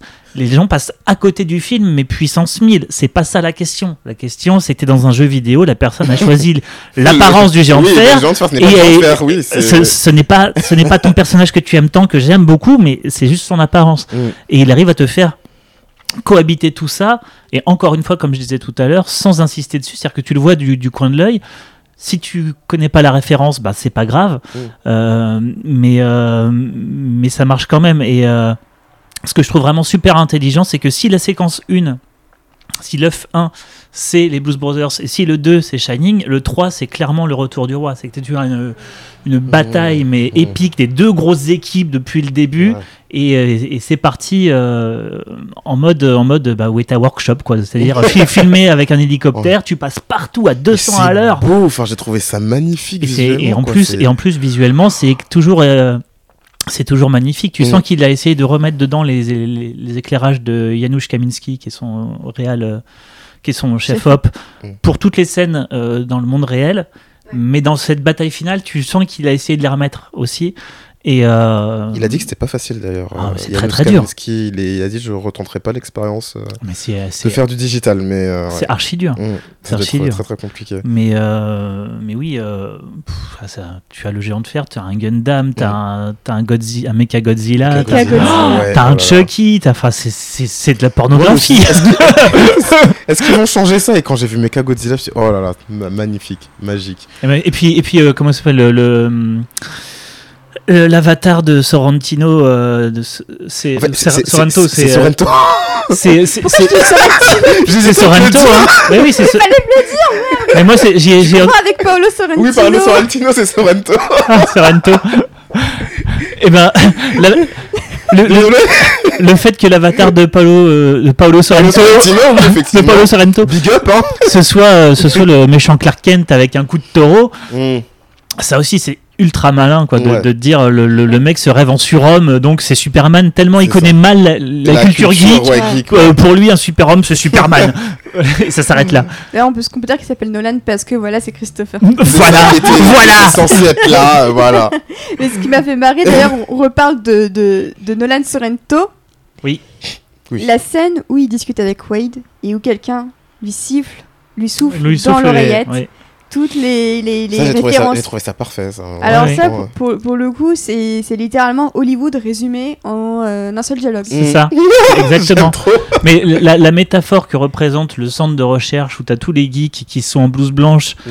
autour de la table en train de disséquer toutes les références à la pop culture, c'est à mourir de rire parce que avant que le film sorte, tu avais tout, toute la communauté qui, qui prenait chaque capture d'écran de la bande-annonce pour faire des flèches et dire là il y a lui, là il y a lui, là il y a lui, là il y a lui.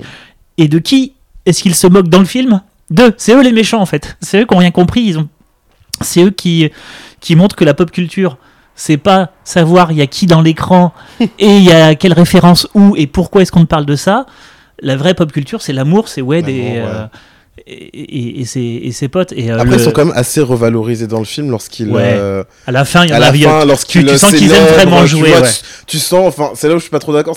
Tu sens quand même que ils sont sous Iowa, ils sont sous Ouais. cette société capitaliste, donc ils sont obligés par, euh, par Iowa de disséquer la pop culture sans l'aimer, mais qu'au fond, Mais au fond, ils l'aiment vraiment. ils l'adorent. Enfin, quand ils ont tous, euh, quand ils ont tous euh, crié victoire pour Wade, moi ça m'a gravé mieux en fait. Oui, Enfin, oui, tu vois, oui. Mais en fait, ils- eux ils aiment vraiment la pop culture, c'est juste que par leur travail, ils sont obligés de l'analyser sous un C'est ça. prisme qui est. De la, de la disséquer en fait. Ouais, de ça, de de la l'autopsie. dis- ouais, exactement. C'est comme Elle si est morte, quoi. mort, Elle est morte, voilà. c'est Mais ça. on sait pas, peut-être il y a des journalistes de, euh, de- de- de- des journalistes geeks euh, qui, euh, qui étaient devant le, le film, qui ont, qui ont littéralement pleuré en se disant Mais oui, mais oui, C'est moi, j'écris 400 articles sur un putain de détail d'une bande-annonce, mais j'aime vraiment les jeux vidéo. Mais je pense que c'est vraiment ça en fait. Ouais, c'est euh, très réaliste. Ouais.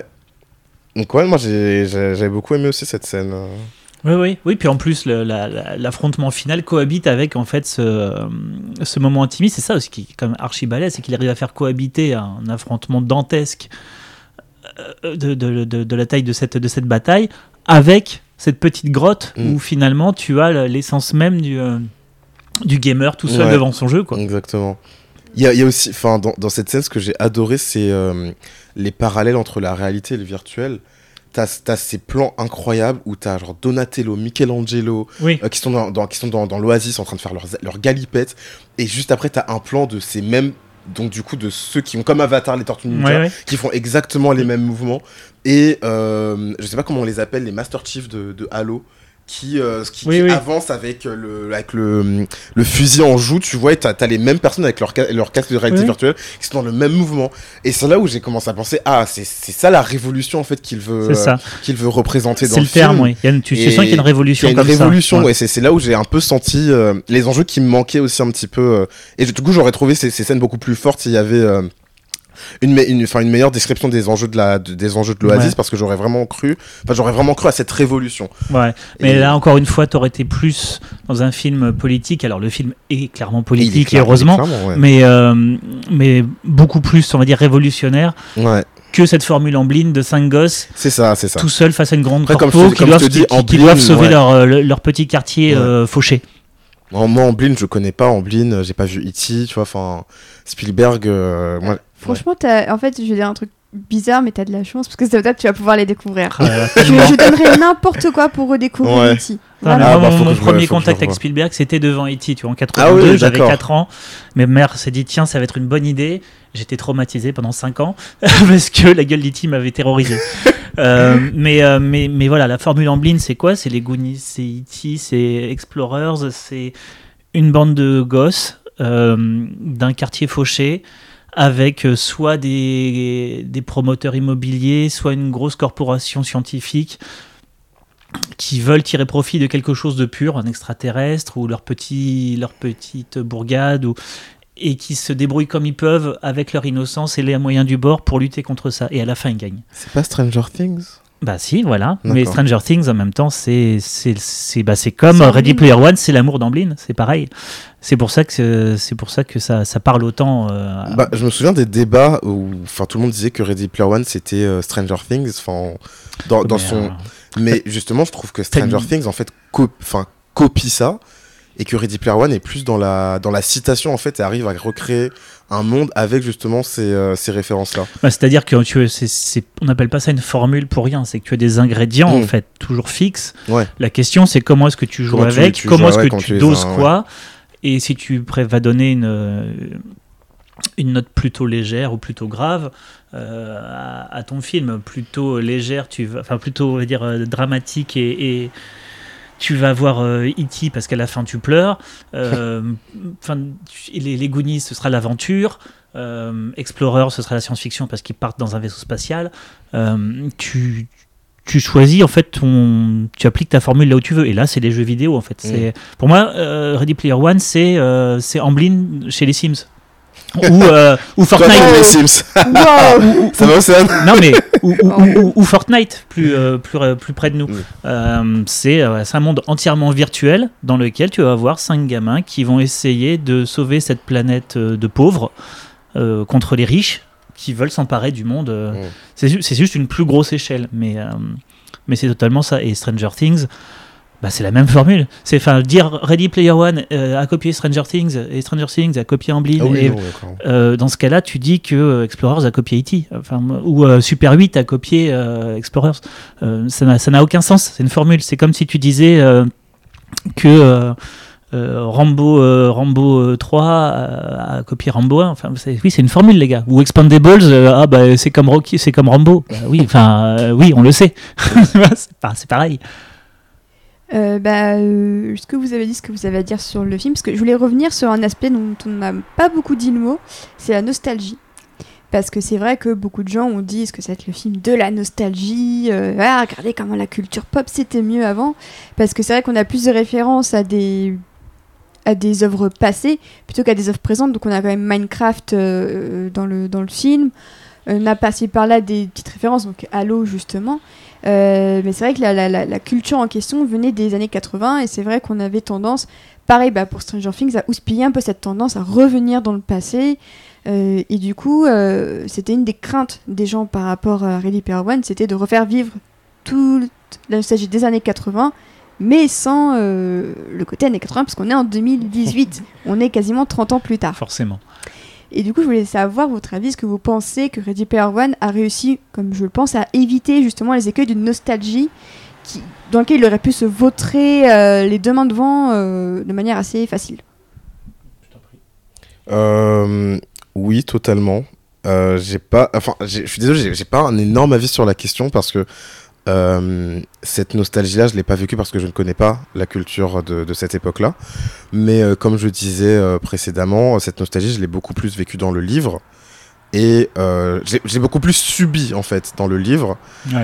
Et dans le, le, film a eu un côté plus pédagogique, comme tu disais, de me de m'emporter en fait dans ces dans ces références là de les utiliser à des fins scénaristiques pour ne pour ne pas que ce soit totalement gratuit et donc, dans ce sens-là, je pense que le film a vraiment transcendé le, livre en termes de, nostalgie et justement n'est pas tombé dans le piège de la nostalgie facile, de la citation facile.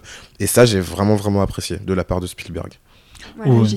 oui, non, non, mais carrément, tout à fait, totalement d'accord. C'est bah, comme je l'ai dit plus tôt, c'est plus facile d'ailleurs euh, à faire au cinéma que dans un, que ah dans un livre, puisqu'il suffit que tu mettes une chanson comme Jump de Van Halen en ouverture. t'as pas besoin de l'écrire, tu l'entends. Mm. Donc déjà, t'es dans le bain. Et euh, t'as pas besoin de faire un clin d'œil, c'est ta BO, c'est tout. Euh, et puis, euh, et puis bah pareil, tu on parle des Tortues Ninja ou des euh, du Master Commander de Halo ou du Gundam ou de ou même de la DeLorean. t'as pas besoin de, de, passer deux heures dessus pour. c'est juste, c'est des éléments de l'histoire en fait. Mm. À aucun moment t'as un truc gratuit qui va dire, qui va dire, regardez, j'ai mis ça là. C'est-à-dire que même Chucky, qui est pour moi un, des trucs les plus évidents, un, clin d'œil un peu gratos, mais il sert quand même à buter tous les Sixers, qui, sont, qui sont en train de, les, euh, de, leur mettre sur la gueule. marée de. Euh, enfin de, de, rouge. Enfin, oui, oui. J'ai adoré ça, ah mais bah oui, oui. C'est super beau. Eh, c'est super beau. C'est excellent. euh, mais, euh, mais voilà, même quand alors il utilise la DeLorean, il utilise le thème de le thème de Alan Silvestri écrit pour le film ou euh, quand euh, à la fin, euh, quand Sorrento se retrouve avec sa sbire à l'arrière de la voiture des, des, flics dans le vrai monde et qu'elle lui fout un pain et qui met le, le petit, la petite musique qu'il y a quand George McFly fout un pain à Biff. Ça je connais pas par exemple. c'est la, c'est la même musique en fait. C'est voilà, enfin je sais plus quelle, quelle partie de la, de la partition il met, mais c'est euh, c'est exactement le, les quatre notes qu'il y a sur le, pain qu'il lui met euh, au moment clé dans, dans, Retour vers le futur. Euh, bah, si tu le sais, tu fais Ah, cool Si tu le sais pas, Ouais, oui, bah, t'en fous, c'est juste une musique. Et, c'est ça qui est, c'est ça, qui est, ça qui est génial, c'est que du début à la fin, c'est un film. Si t'as pas la ref, on te raconte quand même une histoire qui se passe dans ce monde-là. Si t'as la, si as la ref, c'est juste du bonus. Mais à aucun moment ça vient polluer, quoi. Bah, c'est un film qui se, qui se le livre pouvait se regarder lui-même, tu vois. Enfin, on sentait Ernest Klein euh, balancer toutes ces références. Tu sens qu'il voulait faire un film C'est ça. Oui, aussi, un petit peu. Et euh, enfin, je sens qu'en fait, le film aussi grâce parce que c'est un médium beaucoup plus visuel, qui utilise beaucoup plus de, de nos sens, et donc peut-être fait passer les références de, de manière plus subtile qu'à l'écrit noir sur blanc. Hmm. Peut-être que ça passe mieux. Mais je trouve quand même que le, film se regarde moins le nombril, quoi. Se regarde moins le nombril ah bah sur, euh, mais... sur toute cette culture-là, sur toute cette nostalgie. Et donc, euh, oui, voilà, je trouve qu'il est vraiment pas tombé dans ce piège. Ça a été l'obsession de toute façon de Spielberg depuis le, premier jour. Hein. C'est-à-dire mm. qu'il a même hésité à le prendre parce qu'il voulait pas se faire un film hommage à lui-même, quoi. Ce qui est bah compréhensible en même temps. Enfin, quel, et ça aurait, serait assez arrogant pour tellement pu. Enfin, en fait, il y avait tous les éléments pour que ce soit un film à la gloire de Spielberg et ça l'est pas. C'est ça. C'est. Ouais. Il, il, a pris, il a évacué les citations et il a gardé la formule. Mm. Il, a enlevé toute, la, toute la chair, il a gardé le squelette en fait. Ouais. Squelette du, du T-Rex. Le squelette du T-Rex. yes. J'avoue que j'ai quand même kiffé de voir ce moment. J'aime bien les dinosaures. Du coup, c'était sympa, d'en voir un. Par exemple, dans, dans la, juste avant l'apparition du T-Rex, t'as la DeLorean qui fait un dérapage et qui s'arrête deux secondes. Ouais. Pour, euh, et, là, sur un fronton de, de, de cinéma, t'as marqué Jack Slater. Jack Slater, c'est le héros de, euh, de, de, de euh, Last Action Hero. Bah, ça, c'est pareil. Si tu le sais pas, c'est juste un cinéma. Mm. Si tu le sais, tu fais Oh, Last Action Hero, trop bien Voilà. Ouais. Le, le, film te fait pas sentir que tu sais pas en fait. Non, c'est ça. Et ça, c'est génial. Ça, c'est à part bon pour, pour Shining, mais Shining, pour revenir un petit peu sur ce que j'ai dit, les, comme tu disais, c'était des scènes cultes. Ouais. Et je pense que ce sont des scènes que tu connais ou que as déjà ou dont tu as déjà vu les éléments en fait pour être dans un dans un enfin sur un terrain familier même sans vraiment les connaître ouais donc du coup même Shining en fait c'est assez pédagogique comme comme séquence tout à fait euh, j'aime le mot j'aime le mot pédagogique ouais non mais c'est mais c'est parce que c'est ça en fait c'est euh, le c'est le film qui euh, qui t'accompagne dans cette découverte de, de, toute cette pop culture des années 80 et moi j'ai moi j'ai bien aimé mon, mon, voyage dans cette dans cette décennie que j'ai pas connu par tous les films que toi, tu as connu Régis. Et donc, j'ai très, très, j'ai vraiment apprécié que Ready Player One m'ait fait découvrir tout ça. Et m'a même donné envie de, de voir les films dont étaient tirés. Enfin, du coup, j'ai regardé Jurassic Park juste après le T-Rex. Parce que j'avais jamais vu les Jurassic Park. Et euh, enfin, vraiment, j'ai adoré. Je trouve que c'est un chef-d'œuvre, etc. Et du coup, ça ça m'a plus donné envie que le livre avec toutes ses références. voilà. Non, mais clairement. Donc, on conseille davantage le film au livre, hein, si, si j'ai bien compris beaucoup plus rapide, moins indigeste, euh, et, puis, puis un film de Spielberg, donc bon, bah voilà quoi. Compliqué. compliqué. Compliqué, parce qu'il y a, alors, il y a des éléments euh, du livre que je préfère vraiment au film, et euh, par contre, par rapport à toute cette nostalgie, par rapport au fait que l'auteur ne, par rapport au fait que l'auteur ne se regarde pas le nombril, je préfère vraiment le, film. je préfère vraiment le film, mais dans le livre, en fait, toute la, toute la tension euh, du livre, j'aimerais bien la retrouver dans le, dans le film. Ouais. C'est ça, en fait. C'est toute la tension du livre, toute la noirceur dont tu parlais. Je sais que c'est pas possible avec, euh, avec Amblin, mais toute la noirceur, la, la, la mort de, de Daito. Oui, je crois que la, la, mort de Daito m'avait vraiment choqué. Je pense je m'attendais à revoir ça. Le fait aussi qu'il y a beaucoup plus de tension parce que les cinq ne sont pas ensemble et donc se pourchassent. En fait, ils se, on sent qu'ils se pourchassent dans le livre et c'est pas le cas dans c'est pas le cas dans le film parce que tu comprends pas pourquoi les cinq pourquoi les cinq se retrouvent. Dans le livre, il me semble que c'est parce que ils ont trouvé l'adresse. En fait, Wade est allé à IOI et euh, ils ont trouvé l'adresse des cinq et donc du coup euh, Wade les prévient. C'est comme ça qu'ils reviennent ensemble. Et dans le film, je n'ai pas compris pourquoi ils se, pourquoi ils se réunissaient en fait Parce que euh, plus ou moins tu comprends qu'ils étaient devenus potes quoi, euh, au fur et à mesure du, euh, des jeux. Quoi. C'est pas un problème, je pense que si tu pars dès le départ, tu as l'esprit de communauté dès le départ. Parce que dès la première tâche, désolé j'utilise le mot tâche, hein, parce que moi, ça pour moi c'est Harry Potter 4 hein, ce film. ah bon Avec, avec, avec ah, l'œuf en plus, avec l'œuf de. Oui, non mais de ouf en fait Voilà. L'œuf ressemble grave en plus. c'est ça. Mm. Et, et, du coup, dès, le début, il y a un esprit quand même de, de, de partage je trouve, de solidarité. Alors après, il y a un peu Artemis qui est incluse parce que euh, elle plaît à Wade. Hein. Mm. Mais sinon, euh, ça m'a pas dérangé que dès le début, il soit pote. Au contraire, je trouvais que ça montrait à quel point l'Oasis déjà pouvait créer des liens. Même dans. C'est vrai, peut-être que, je suis, peut que je suis un peu aveuglé par le, par le livre qui considère vraiment la chasse à l'œuf comme une compétition. Et que, dès, et que, dès le début du livre, on sait, enfin, ils se, ils se pourchassent tous. Mais je sais pas, en fait, je j'avais pas compris, euh, même par exemple Dato, euh, Daito et euh, Sho, j'ai pas compris pourquoi ils pourquoi ils s'incluaient dans le groupe. Enfin, il y a, y a plein de choses comme ça que je trouvais un peu facile. En fait, la construction, la, la construction, du groupe est rapide, ouais. est assez rapide et assez facile. Et je mm. trouvais que si c'est vrai que ça, ça va un peu à l'encontre du, sentiment de camaraderie, mais qui aurait pu euh, se régler avec, du coup, du coup à la fin, euh, ce groupe qui se, qui se réunit hmm. en voyant que IOI était l'ennemi numéro un et que c'était pas eux-mêmes en pourchassant l'œuf. Euh, je crois que ça aurait pu rajouter plus de tension et plus de danger au film. Hmm. Et c'est ça en fait qui me. C'est pour ça que je peux pas dire que le film est beaucoup plus à, à conseiller que le livre. Parce qu'il y a des éléments dans les deux en fait que j'aurais aimé, que j'aurais aimé plus développer, que j'aurais aimé plus retrouver dans chacun des deux médiums. C'est une réponse très intéressante, très construite. Et du coup, toi, Régis, ce film euh, bah, moi, moi j'ai vraiment, vraiment beaucoup aimé, euh, pour toutes les raisons qu'on a dites. Donc, du. Euh, j'ai retrouvé mes 8 ans en fait. J'étais vraiment comme un gosse devant. Et pour moi qui ai, qui grandi avec Spielberg et qui est qui fondé toute ma, toute ma cinéphilie sur, sur le, cinéma qu'il a, qu'il a fondé dans les années 80, toutes les prods de Amblin, de Retour vers le futur à, à Gremlins, euh, en passant par E.T. et les, Indiana Jones. Euh, retrouver un Spielberg euh, aventureux, jeune, jeune, généreux et un peu léger par moments, même s'il y a vraiment des, des touches de noirceur ça m'a ça m'a fait ça m'a fait vraiment du bien de, de, retrouver ça donc pour le coup il y a ce côté nostalgie qui joue à plein pour moi. Euh, mais en dehors de tout ça, j'ai trouvé vraiment que c'était un juste un bon film. Voilà, j'ai trouvé que c'était juste un bon film et, euh, et qui noyait pas sous les références comme euh, ça a pu me décourager dans le bouquin. Donc voilà. Et alors j'ai une dernière question pour vous. Parce que là on a parlé de, de, toute la pop culture des années 80-90.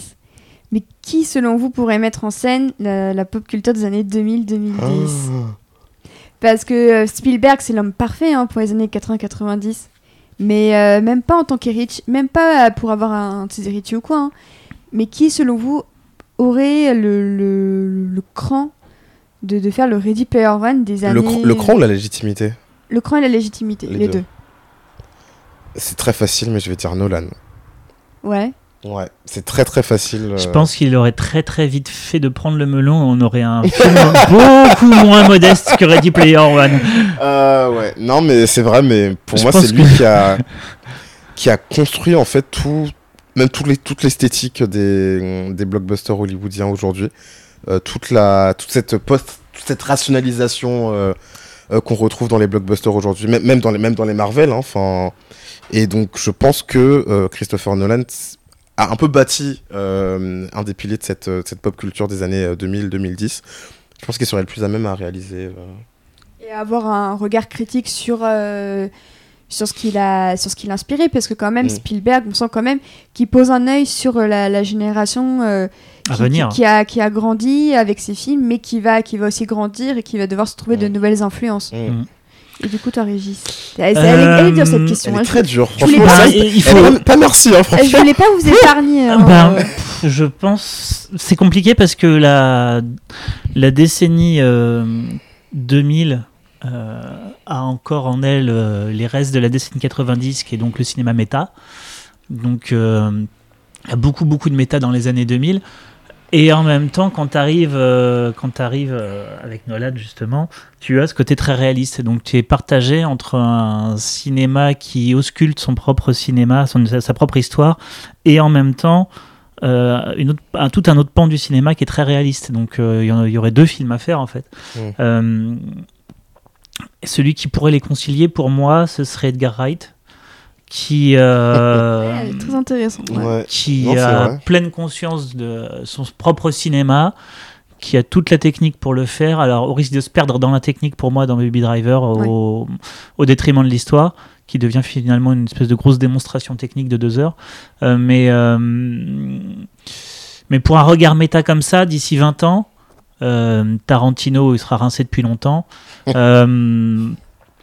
Ouais, je pense que Edgar Wright pourrait faire un truc assez intéressant, en tout cas sur, euh, sur la partie euh, méta, euh, peut-être pas réaliste. parce que oui, effectivement, Nolan, ouais.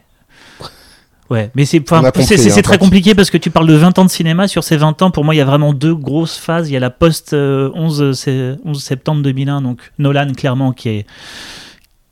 Qui, qui, qui, a posé la graine de ce que sera le cinéma post 11 septembre avec tout ce côté réaliste vraiment les héros sont noirs et réels. Euh, et toute une partie méta qu'on retrouve avec Tarantino et Edgar Wright dans les, dans les 2010 enfin un peu avant parce que parce que les Shaun of the Dead, Hot Fuzz, c'est tu vois, mais mais c'est des choses qui continuent encore fort fort maintenant le cinéma méta, notamment avec les Tarantino, donc donc c'est compliqué. Et pourquoi pas, enfin. parce que c'est une, des une des petites critiques que j'avais sur Ready Player One, c'est que Enfin bon, il y a Gundam, Godzilla et compagnie, mais c'est que la culture qu'elle euh, qu'elle valorisait était, très, était assez occidentale finalement. Ouais, ouais, très... alors que tu as quand même la référence à Akira avec la moto. Euh, oui, voilà, clairement, il passe du temps sur la moto en plus. Ouais. hey, regarde, c'est la moto d'Akira. Oui, bah ouais, ouais. Non, mais grave, mais, globalement, j'ai trouvé ça très. Euh, assez occidental et moi, enfin.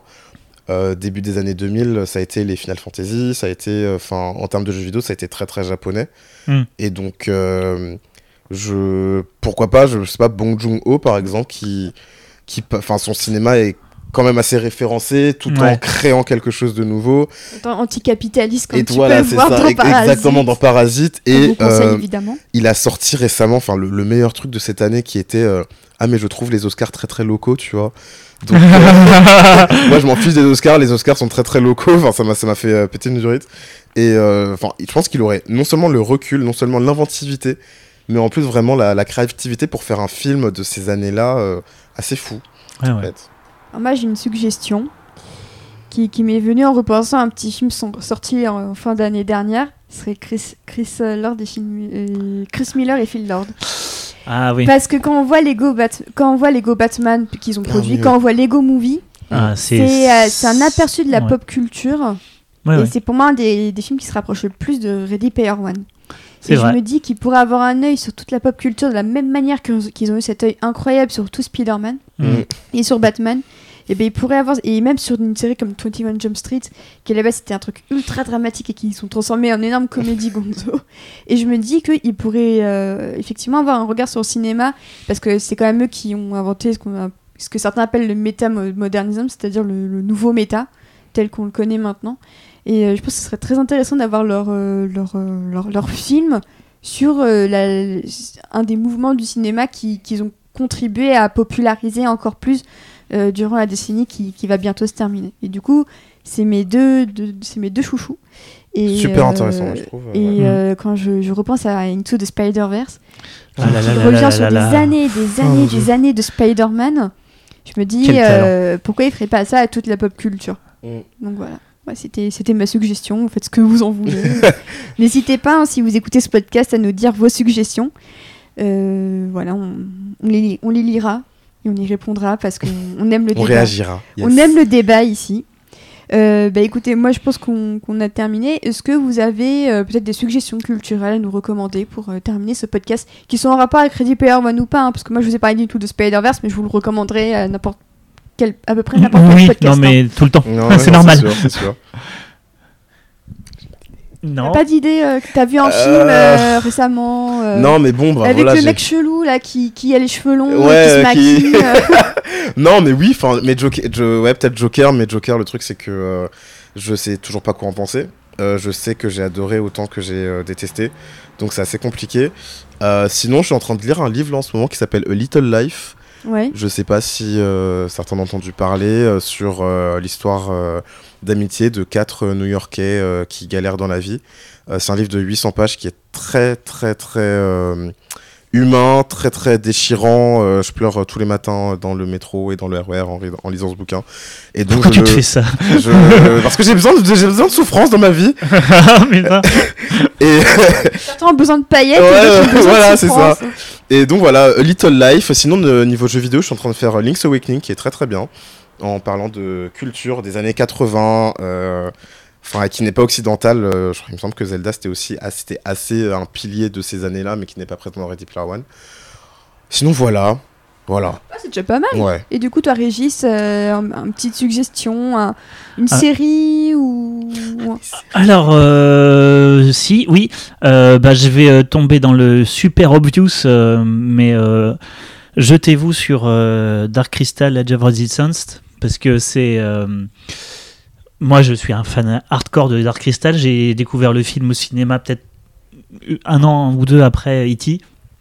Et c'est un truc qui m'a marqué à vie. Euh, et ça fait littéralement 30 ans que j'attendais la suite dont tout le monde parlait. C'était l'Arlésienne bien avant Internet, même dans les magazines spécialisés. Bien avant le Blu-ray d'Abyss aussi. Voilà. Quand est-ce qu'on va avoir la suite de Dark Crystal? Elle est écrite, elle est-elle pas écrite? Est-elle dans les limbes? Euh, On ne sait pas. Et puis le projet revenait sans arrêt. Et là, bim, Louis Le Terry, en plus un français, alléluia. Euh, Netflix, qui tue le cinéma, on le sait bien. qui arrive et, qui te sort, mais visuellement, c'est Brian Froud, donc euh, l'illustrateur euh, euh, anglais, qui a dessiné Yoda, qui a dessiné Dagoba, qui a dessiné tout Dark Crystal le film, qui a dessiné. Ah, mais ça sent grave en plus dans. bah, bien sûr. Ah, tout, tout l'univers de, de, de, Dark Crystal, il y a un bouquin énorme qui est fascinant où en fait il a construit tout le monde avant en fait. Avec toutes les créatures la moindre créature que tu vois au troisième plan il l'a dessiné euh, dans le film Dark Crystal. Et c'est lui qui sur toute la conception euh, de, la série de la moindre costume et ça se voit aussi quand tu connais le film par cœur tu reconnais tout. Euh, sauf qu'il y a toute une mythologie céleste avec les astres qui s'alignent etc qui était préexistante qui a jamais été utilisée qu'ils utilisent dans la série pour le coup avec les clans des Gelfling etc euh, et euh, je, je, la consomme très doucement. Je prends un épisode par semaine parce que je veux pas que ça se finisse. Euh, et c'est c'est juste c'est juste du nectar. Et sinon niveau série, alors je sais pas où vous la trouverez si ce n'est en, en Blu-ray parce que ça existe. regardez la série Histoire fantastique de, de, Spielberg qui date des années 80, qui est un de ses premiers projets télévisuels. Où ben c'est tout c'est tout en blind ça dure 20 minutes à peu près par épisode. Il y en a, il a dû en réaliser 4 ou 5. Il y en a d'autres, c'est Joe Dante, il y en a d'autres, c'est Zemeckis. C'est un, ah peu, c'est toute la, c'est un peu comme, bah, c'est toute la mouvance. C'est un peu comme les Crip Show qu'a lancé euh, Zemeckis, euh, dans lesquels il a fait tourner ses potes. Euh, et c'est, ben, c'est tout du Spielberg, des histoires familiales avec du fantastique qui vient intervenir et ça dure 20 minutes. C'est un peu comme de la quatrième dimension en fait. Ça s'appelle donc histoire euh, fantastique ou extraordinaire. Je ne sais plus comment c'était traduit.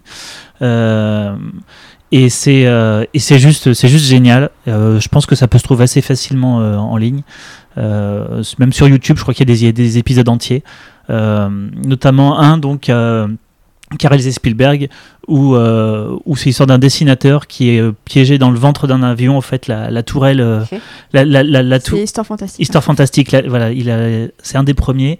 Euh, pendant la Seconde Guerre mondiale, il y a des avions, on est en plein chez Spielberg. Euh, la, trappe, la trappe de la tourelle qui est sous le ventre de l'avion est coincée. Ils ont réussi à battre les Allemands, ils doivent atterrir, sauf que le train d'atterrissage ne fonctionne plus. Donc ils doivent atterrir sur le ventre de l'avion, donc tuer leurs potes. Euh, c'est voilà, c'est dramatique euh, et il y a une fin merveilleuse que je vous dévoile, pas, euh, mais c'est magique, voilà. Donc euh, c'est vraiment bien. Et d'ailleurs c'est marrant que tu parles du Star Fantastique parce que le, le, visuel du coffret que j'ai oh sous les yeux. C'est calqué sur Stranger Things. C'est affreux. La, la typo, oui. le, le, le couleur. Mais c'est pas, c'est parce qu'ils l'ont calqué sur Stranger Things en se disant tiens, mm. on va faire référence à, aux années 80. Bah, comme, alors que c'est ça qui a inspiré Stranger Things. C'est comme, euh, Stories to Tell euh, in the Dark. In the Dark, oui. Dont la, la, la, la, la, typo, euh, l'affiche, c'est clairement pompé sur Stranger Things. Oui, bah ils mettent tout à la sauce, voilà. Mais il faut voir plus loin que ça, c'est vraiment formidable. Et ben voilà. Du coup, Karl, juste une série. Euh, Succession Oui, Succession Succession Enfin. C'est vrai. Succession, le, la, la meilleure. Non, peut-être pas la meilleure C'est une histoire qui parle de succession Ouais. Oui. Ah, je l'avais deviné. Entre autres. non, mais enfin, vraiment, regarder Succession, c'est drôle, c'est. C'est cruel. C'est cruel, c'est superbement bien écrit, les personnages sont tous dingues, euh, alors qu'ils ils sont sur le papier antipathiques au possible, mais la performance des acteurs les rend totalement. Enfin, c'est les personnages les plus humains que j'ai vus moi cette année personnellement, à part euh, ceux, euh, ceux d'Euphoria. Et euh, y a, enfin, le final sort lundi, ce lundi. Ou ce lundi, donc c'est dispo sur, sur OCS. C'est dispo sur OCS. Et vraiment, c'est pour moi ce ce qu'HBO a fait de mieux avec Euphoria cette année, quoi. Euh, c'est magnifique, c'est magique. Euh, des émis partout, des émis partout euh, l'année prochaine, parce que là, ils se sont fait voler par Game of Thrones. Là, franchement, il faut inscrire cette histoire dans, cette, série dans l'histoire. quoi. Je suis tout à fait d'accord. C'est magique. Et donc, en plus de Succession, je vous recommande le, bouquin d'Erwan Desbois sur euh, Wachowski. La Grande Émancipation, qui, est dispo chez Playlist Society. C'est un, bouquin qui retrace la, carrière des sœurs Wachowski en tant que scénariste, productrice, réalisatrice. Comment leur, leur, transition a affecté leur œuvre, comment les thèmes de leur carrière étaient déjà présents avant leur transition? Euh, donc euh, je vous recommande, ça se lit vraiment très vite. Moi j'avoue, je l'ai fini en, même pas deux jours. Et, euh, vraiment, comme d'habitude, Play Society fait du, fait du, très bon boulot. C'est à la fois très complet et, et, ça se lit, ça se lit d'une traite. Donc vraiment, petit, petit coup de cœur. En attendant leur prochain livre consacré à The Leftovers, que j'ai assez hâte de lire aussi. Mais c'est pas, est-ce que c'est pas eux qui font les livres sur Final Fantasy? Euh, je pense que c'est Third Editions. Ah d'accord, ok, ok, je comprends. Ouais, Third Editions, qui a d'ailleurs sorti des, des, livres sur, euh, sur Spider-Man et Batman euh, ces, ah, derniers jours. Ok. Voilà. Et eh bien écoutez, sur ce, je vais vous remercier d'être venu. Mais merci à toi. Le débat était, était, intéressant. non mais il était intéressant, productif. Mais c'est, enfin, je suis contente d'avoir eu deux personnes d'un âge, d'un âge différent parce que justement, mm. Euh, c'est bien à mon sens d'avoir le point de vue des deux générations parce que Ready Player One, je pense que c'est un film qui, selon ta génération, se consomme pas et se réfléchit pas de la même manière. C'est ce qui le rend, c'est ce qui le rend très intéressant. Comme tous les bons films d'Amblin qui sont regardables par les enfants et, par, les, adultes en famille. Exactement. D'ailleurs, je le regarde avec mes enfants, on kiffe pour les mêmes choses, mais aussi, enfin, il y a des choses qu'on kiffe au même moment, et il y a des moments où je kiffe juste moi, et il y a des moments où ils kiffent juste eux. Donc ça, c'est le film parfait. C'est parfait, ça. Ça, c'est parfait. Faut que, du coup, je vais, je vais voir E.T. Euh, là, là. Ah, bah, prépare, les mouchoirs, hein. prépare les mouchoirs parce que t'es pas prêt. Hein. mais on m'a déjà dit ça, Toy Story. Euh, voilà. Désolé. Ah, après, si tu n'as pas de cœur, c'est autre chose. non, mais voilà, c'était génial, c'était excellent, mais j'ai pas pleuré. J'étais un peu déçu de pas pleurer, quoi. Mais j'espère que pour E.T., tu vas pleurer. Hein. Bah, j'espère quel, quel, quel Toy Story euh, J'ai regardé le 1 et le 2. C'est parce qu'il faut voir le 1, ah, le 2 et le 3. Ah, il faut voir le 3. Et alors le 4, alors là tu finis en carton. Ah, oui, voilà. faut que tu vois le 3 et le 4. Ok, d'accord. Mais oui, parce que forcément le 1 et le 2, c'est mignon. C'est un peu attendrissant à des moments. Ouais. Alors le 3, par contre, il t'achève. Et alors le 4, il t'enterre. Ah ouais, putain, ok, moi je vais, je vais voir ça ce week-end alors. Un programme très chargé pour 4. Beaucoup de films à voir. E.T., Toy Story 3 et 4. Mmh, tu vas rigoler. ça. Et eh bien écoutez, nous on se retrouve le mois prochain pour parler de Minority Report. C'est un épisode que beaucoup de gens attendaient depuis, depuis un bail. En attendant, je vous conseille le, podcast de, nos amis d'Adapte-moi si tu peux, qui ont déjà consacré un podcast à, Minority Report et qui est très intéressant, que d'ailleurs j'écoute pour, euh, pour préparer mon podcast à moi. Et oui, non, mais c'est bien hein, de, se, de, se, préparer en écoutant le travail des autres. Ça permet de s'ouvrir à d'autres perspectives auxquelles on ne penserait pas forcément. Du coup, euh, eh ben, merci d'avoir écouté ce podcast. J'espère qu'il vous plaira. Et on se retrouve très bientôt. Ciao. Salut. Tchuss.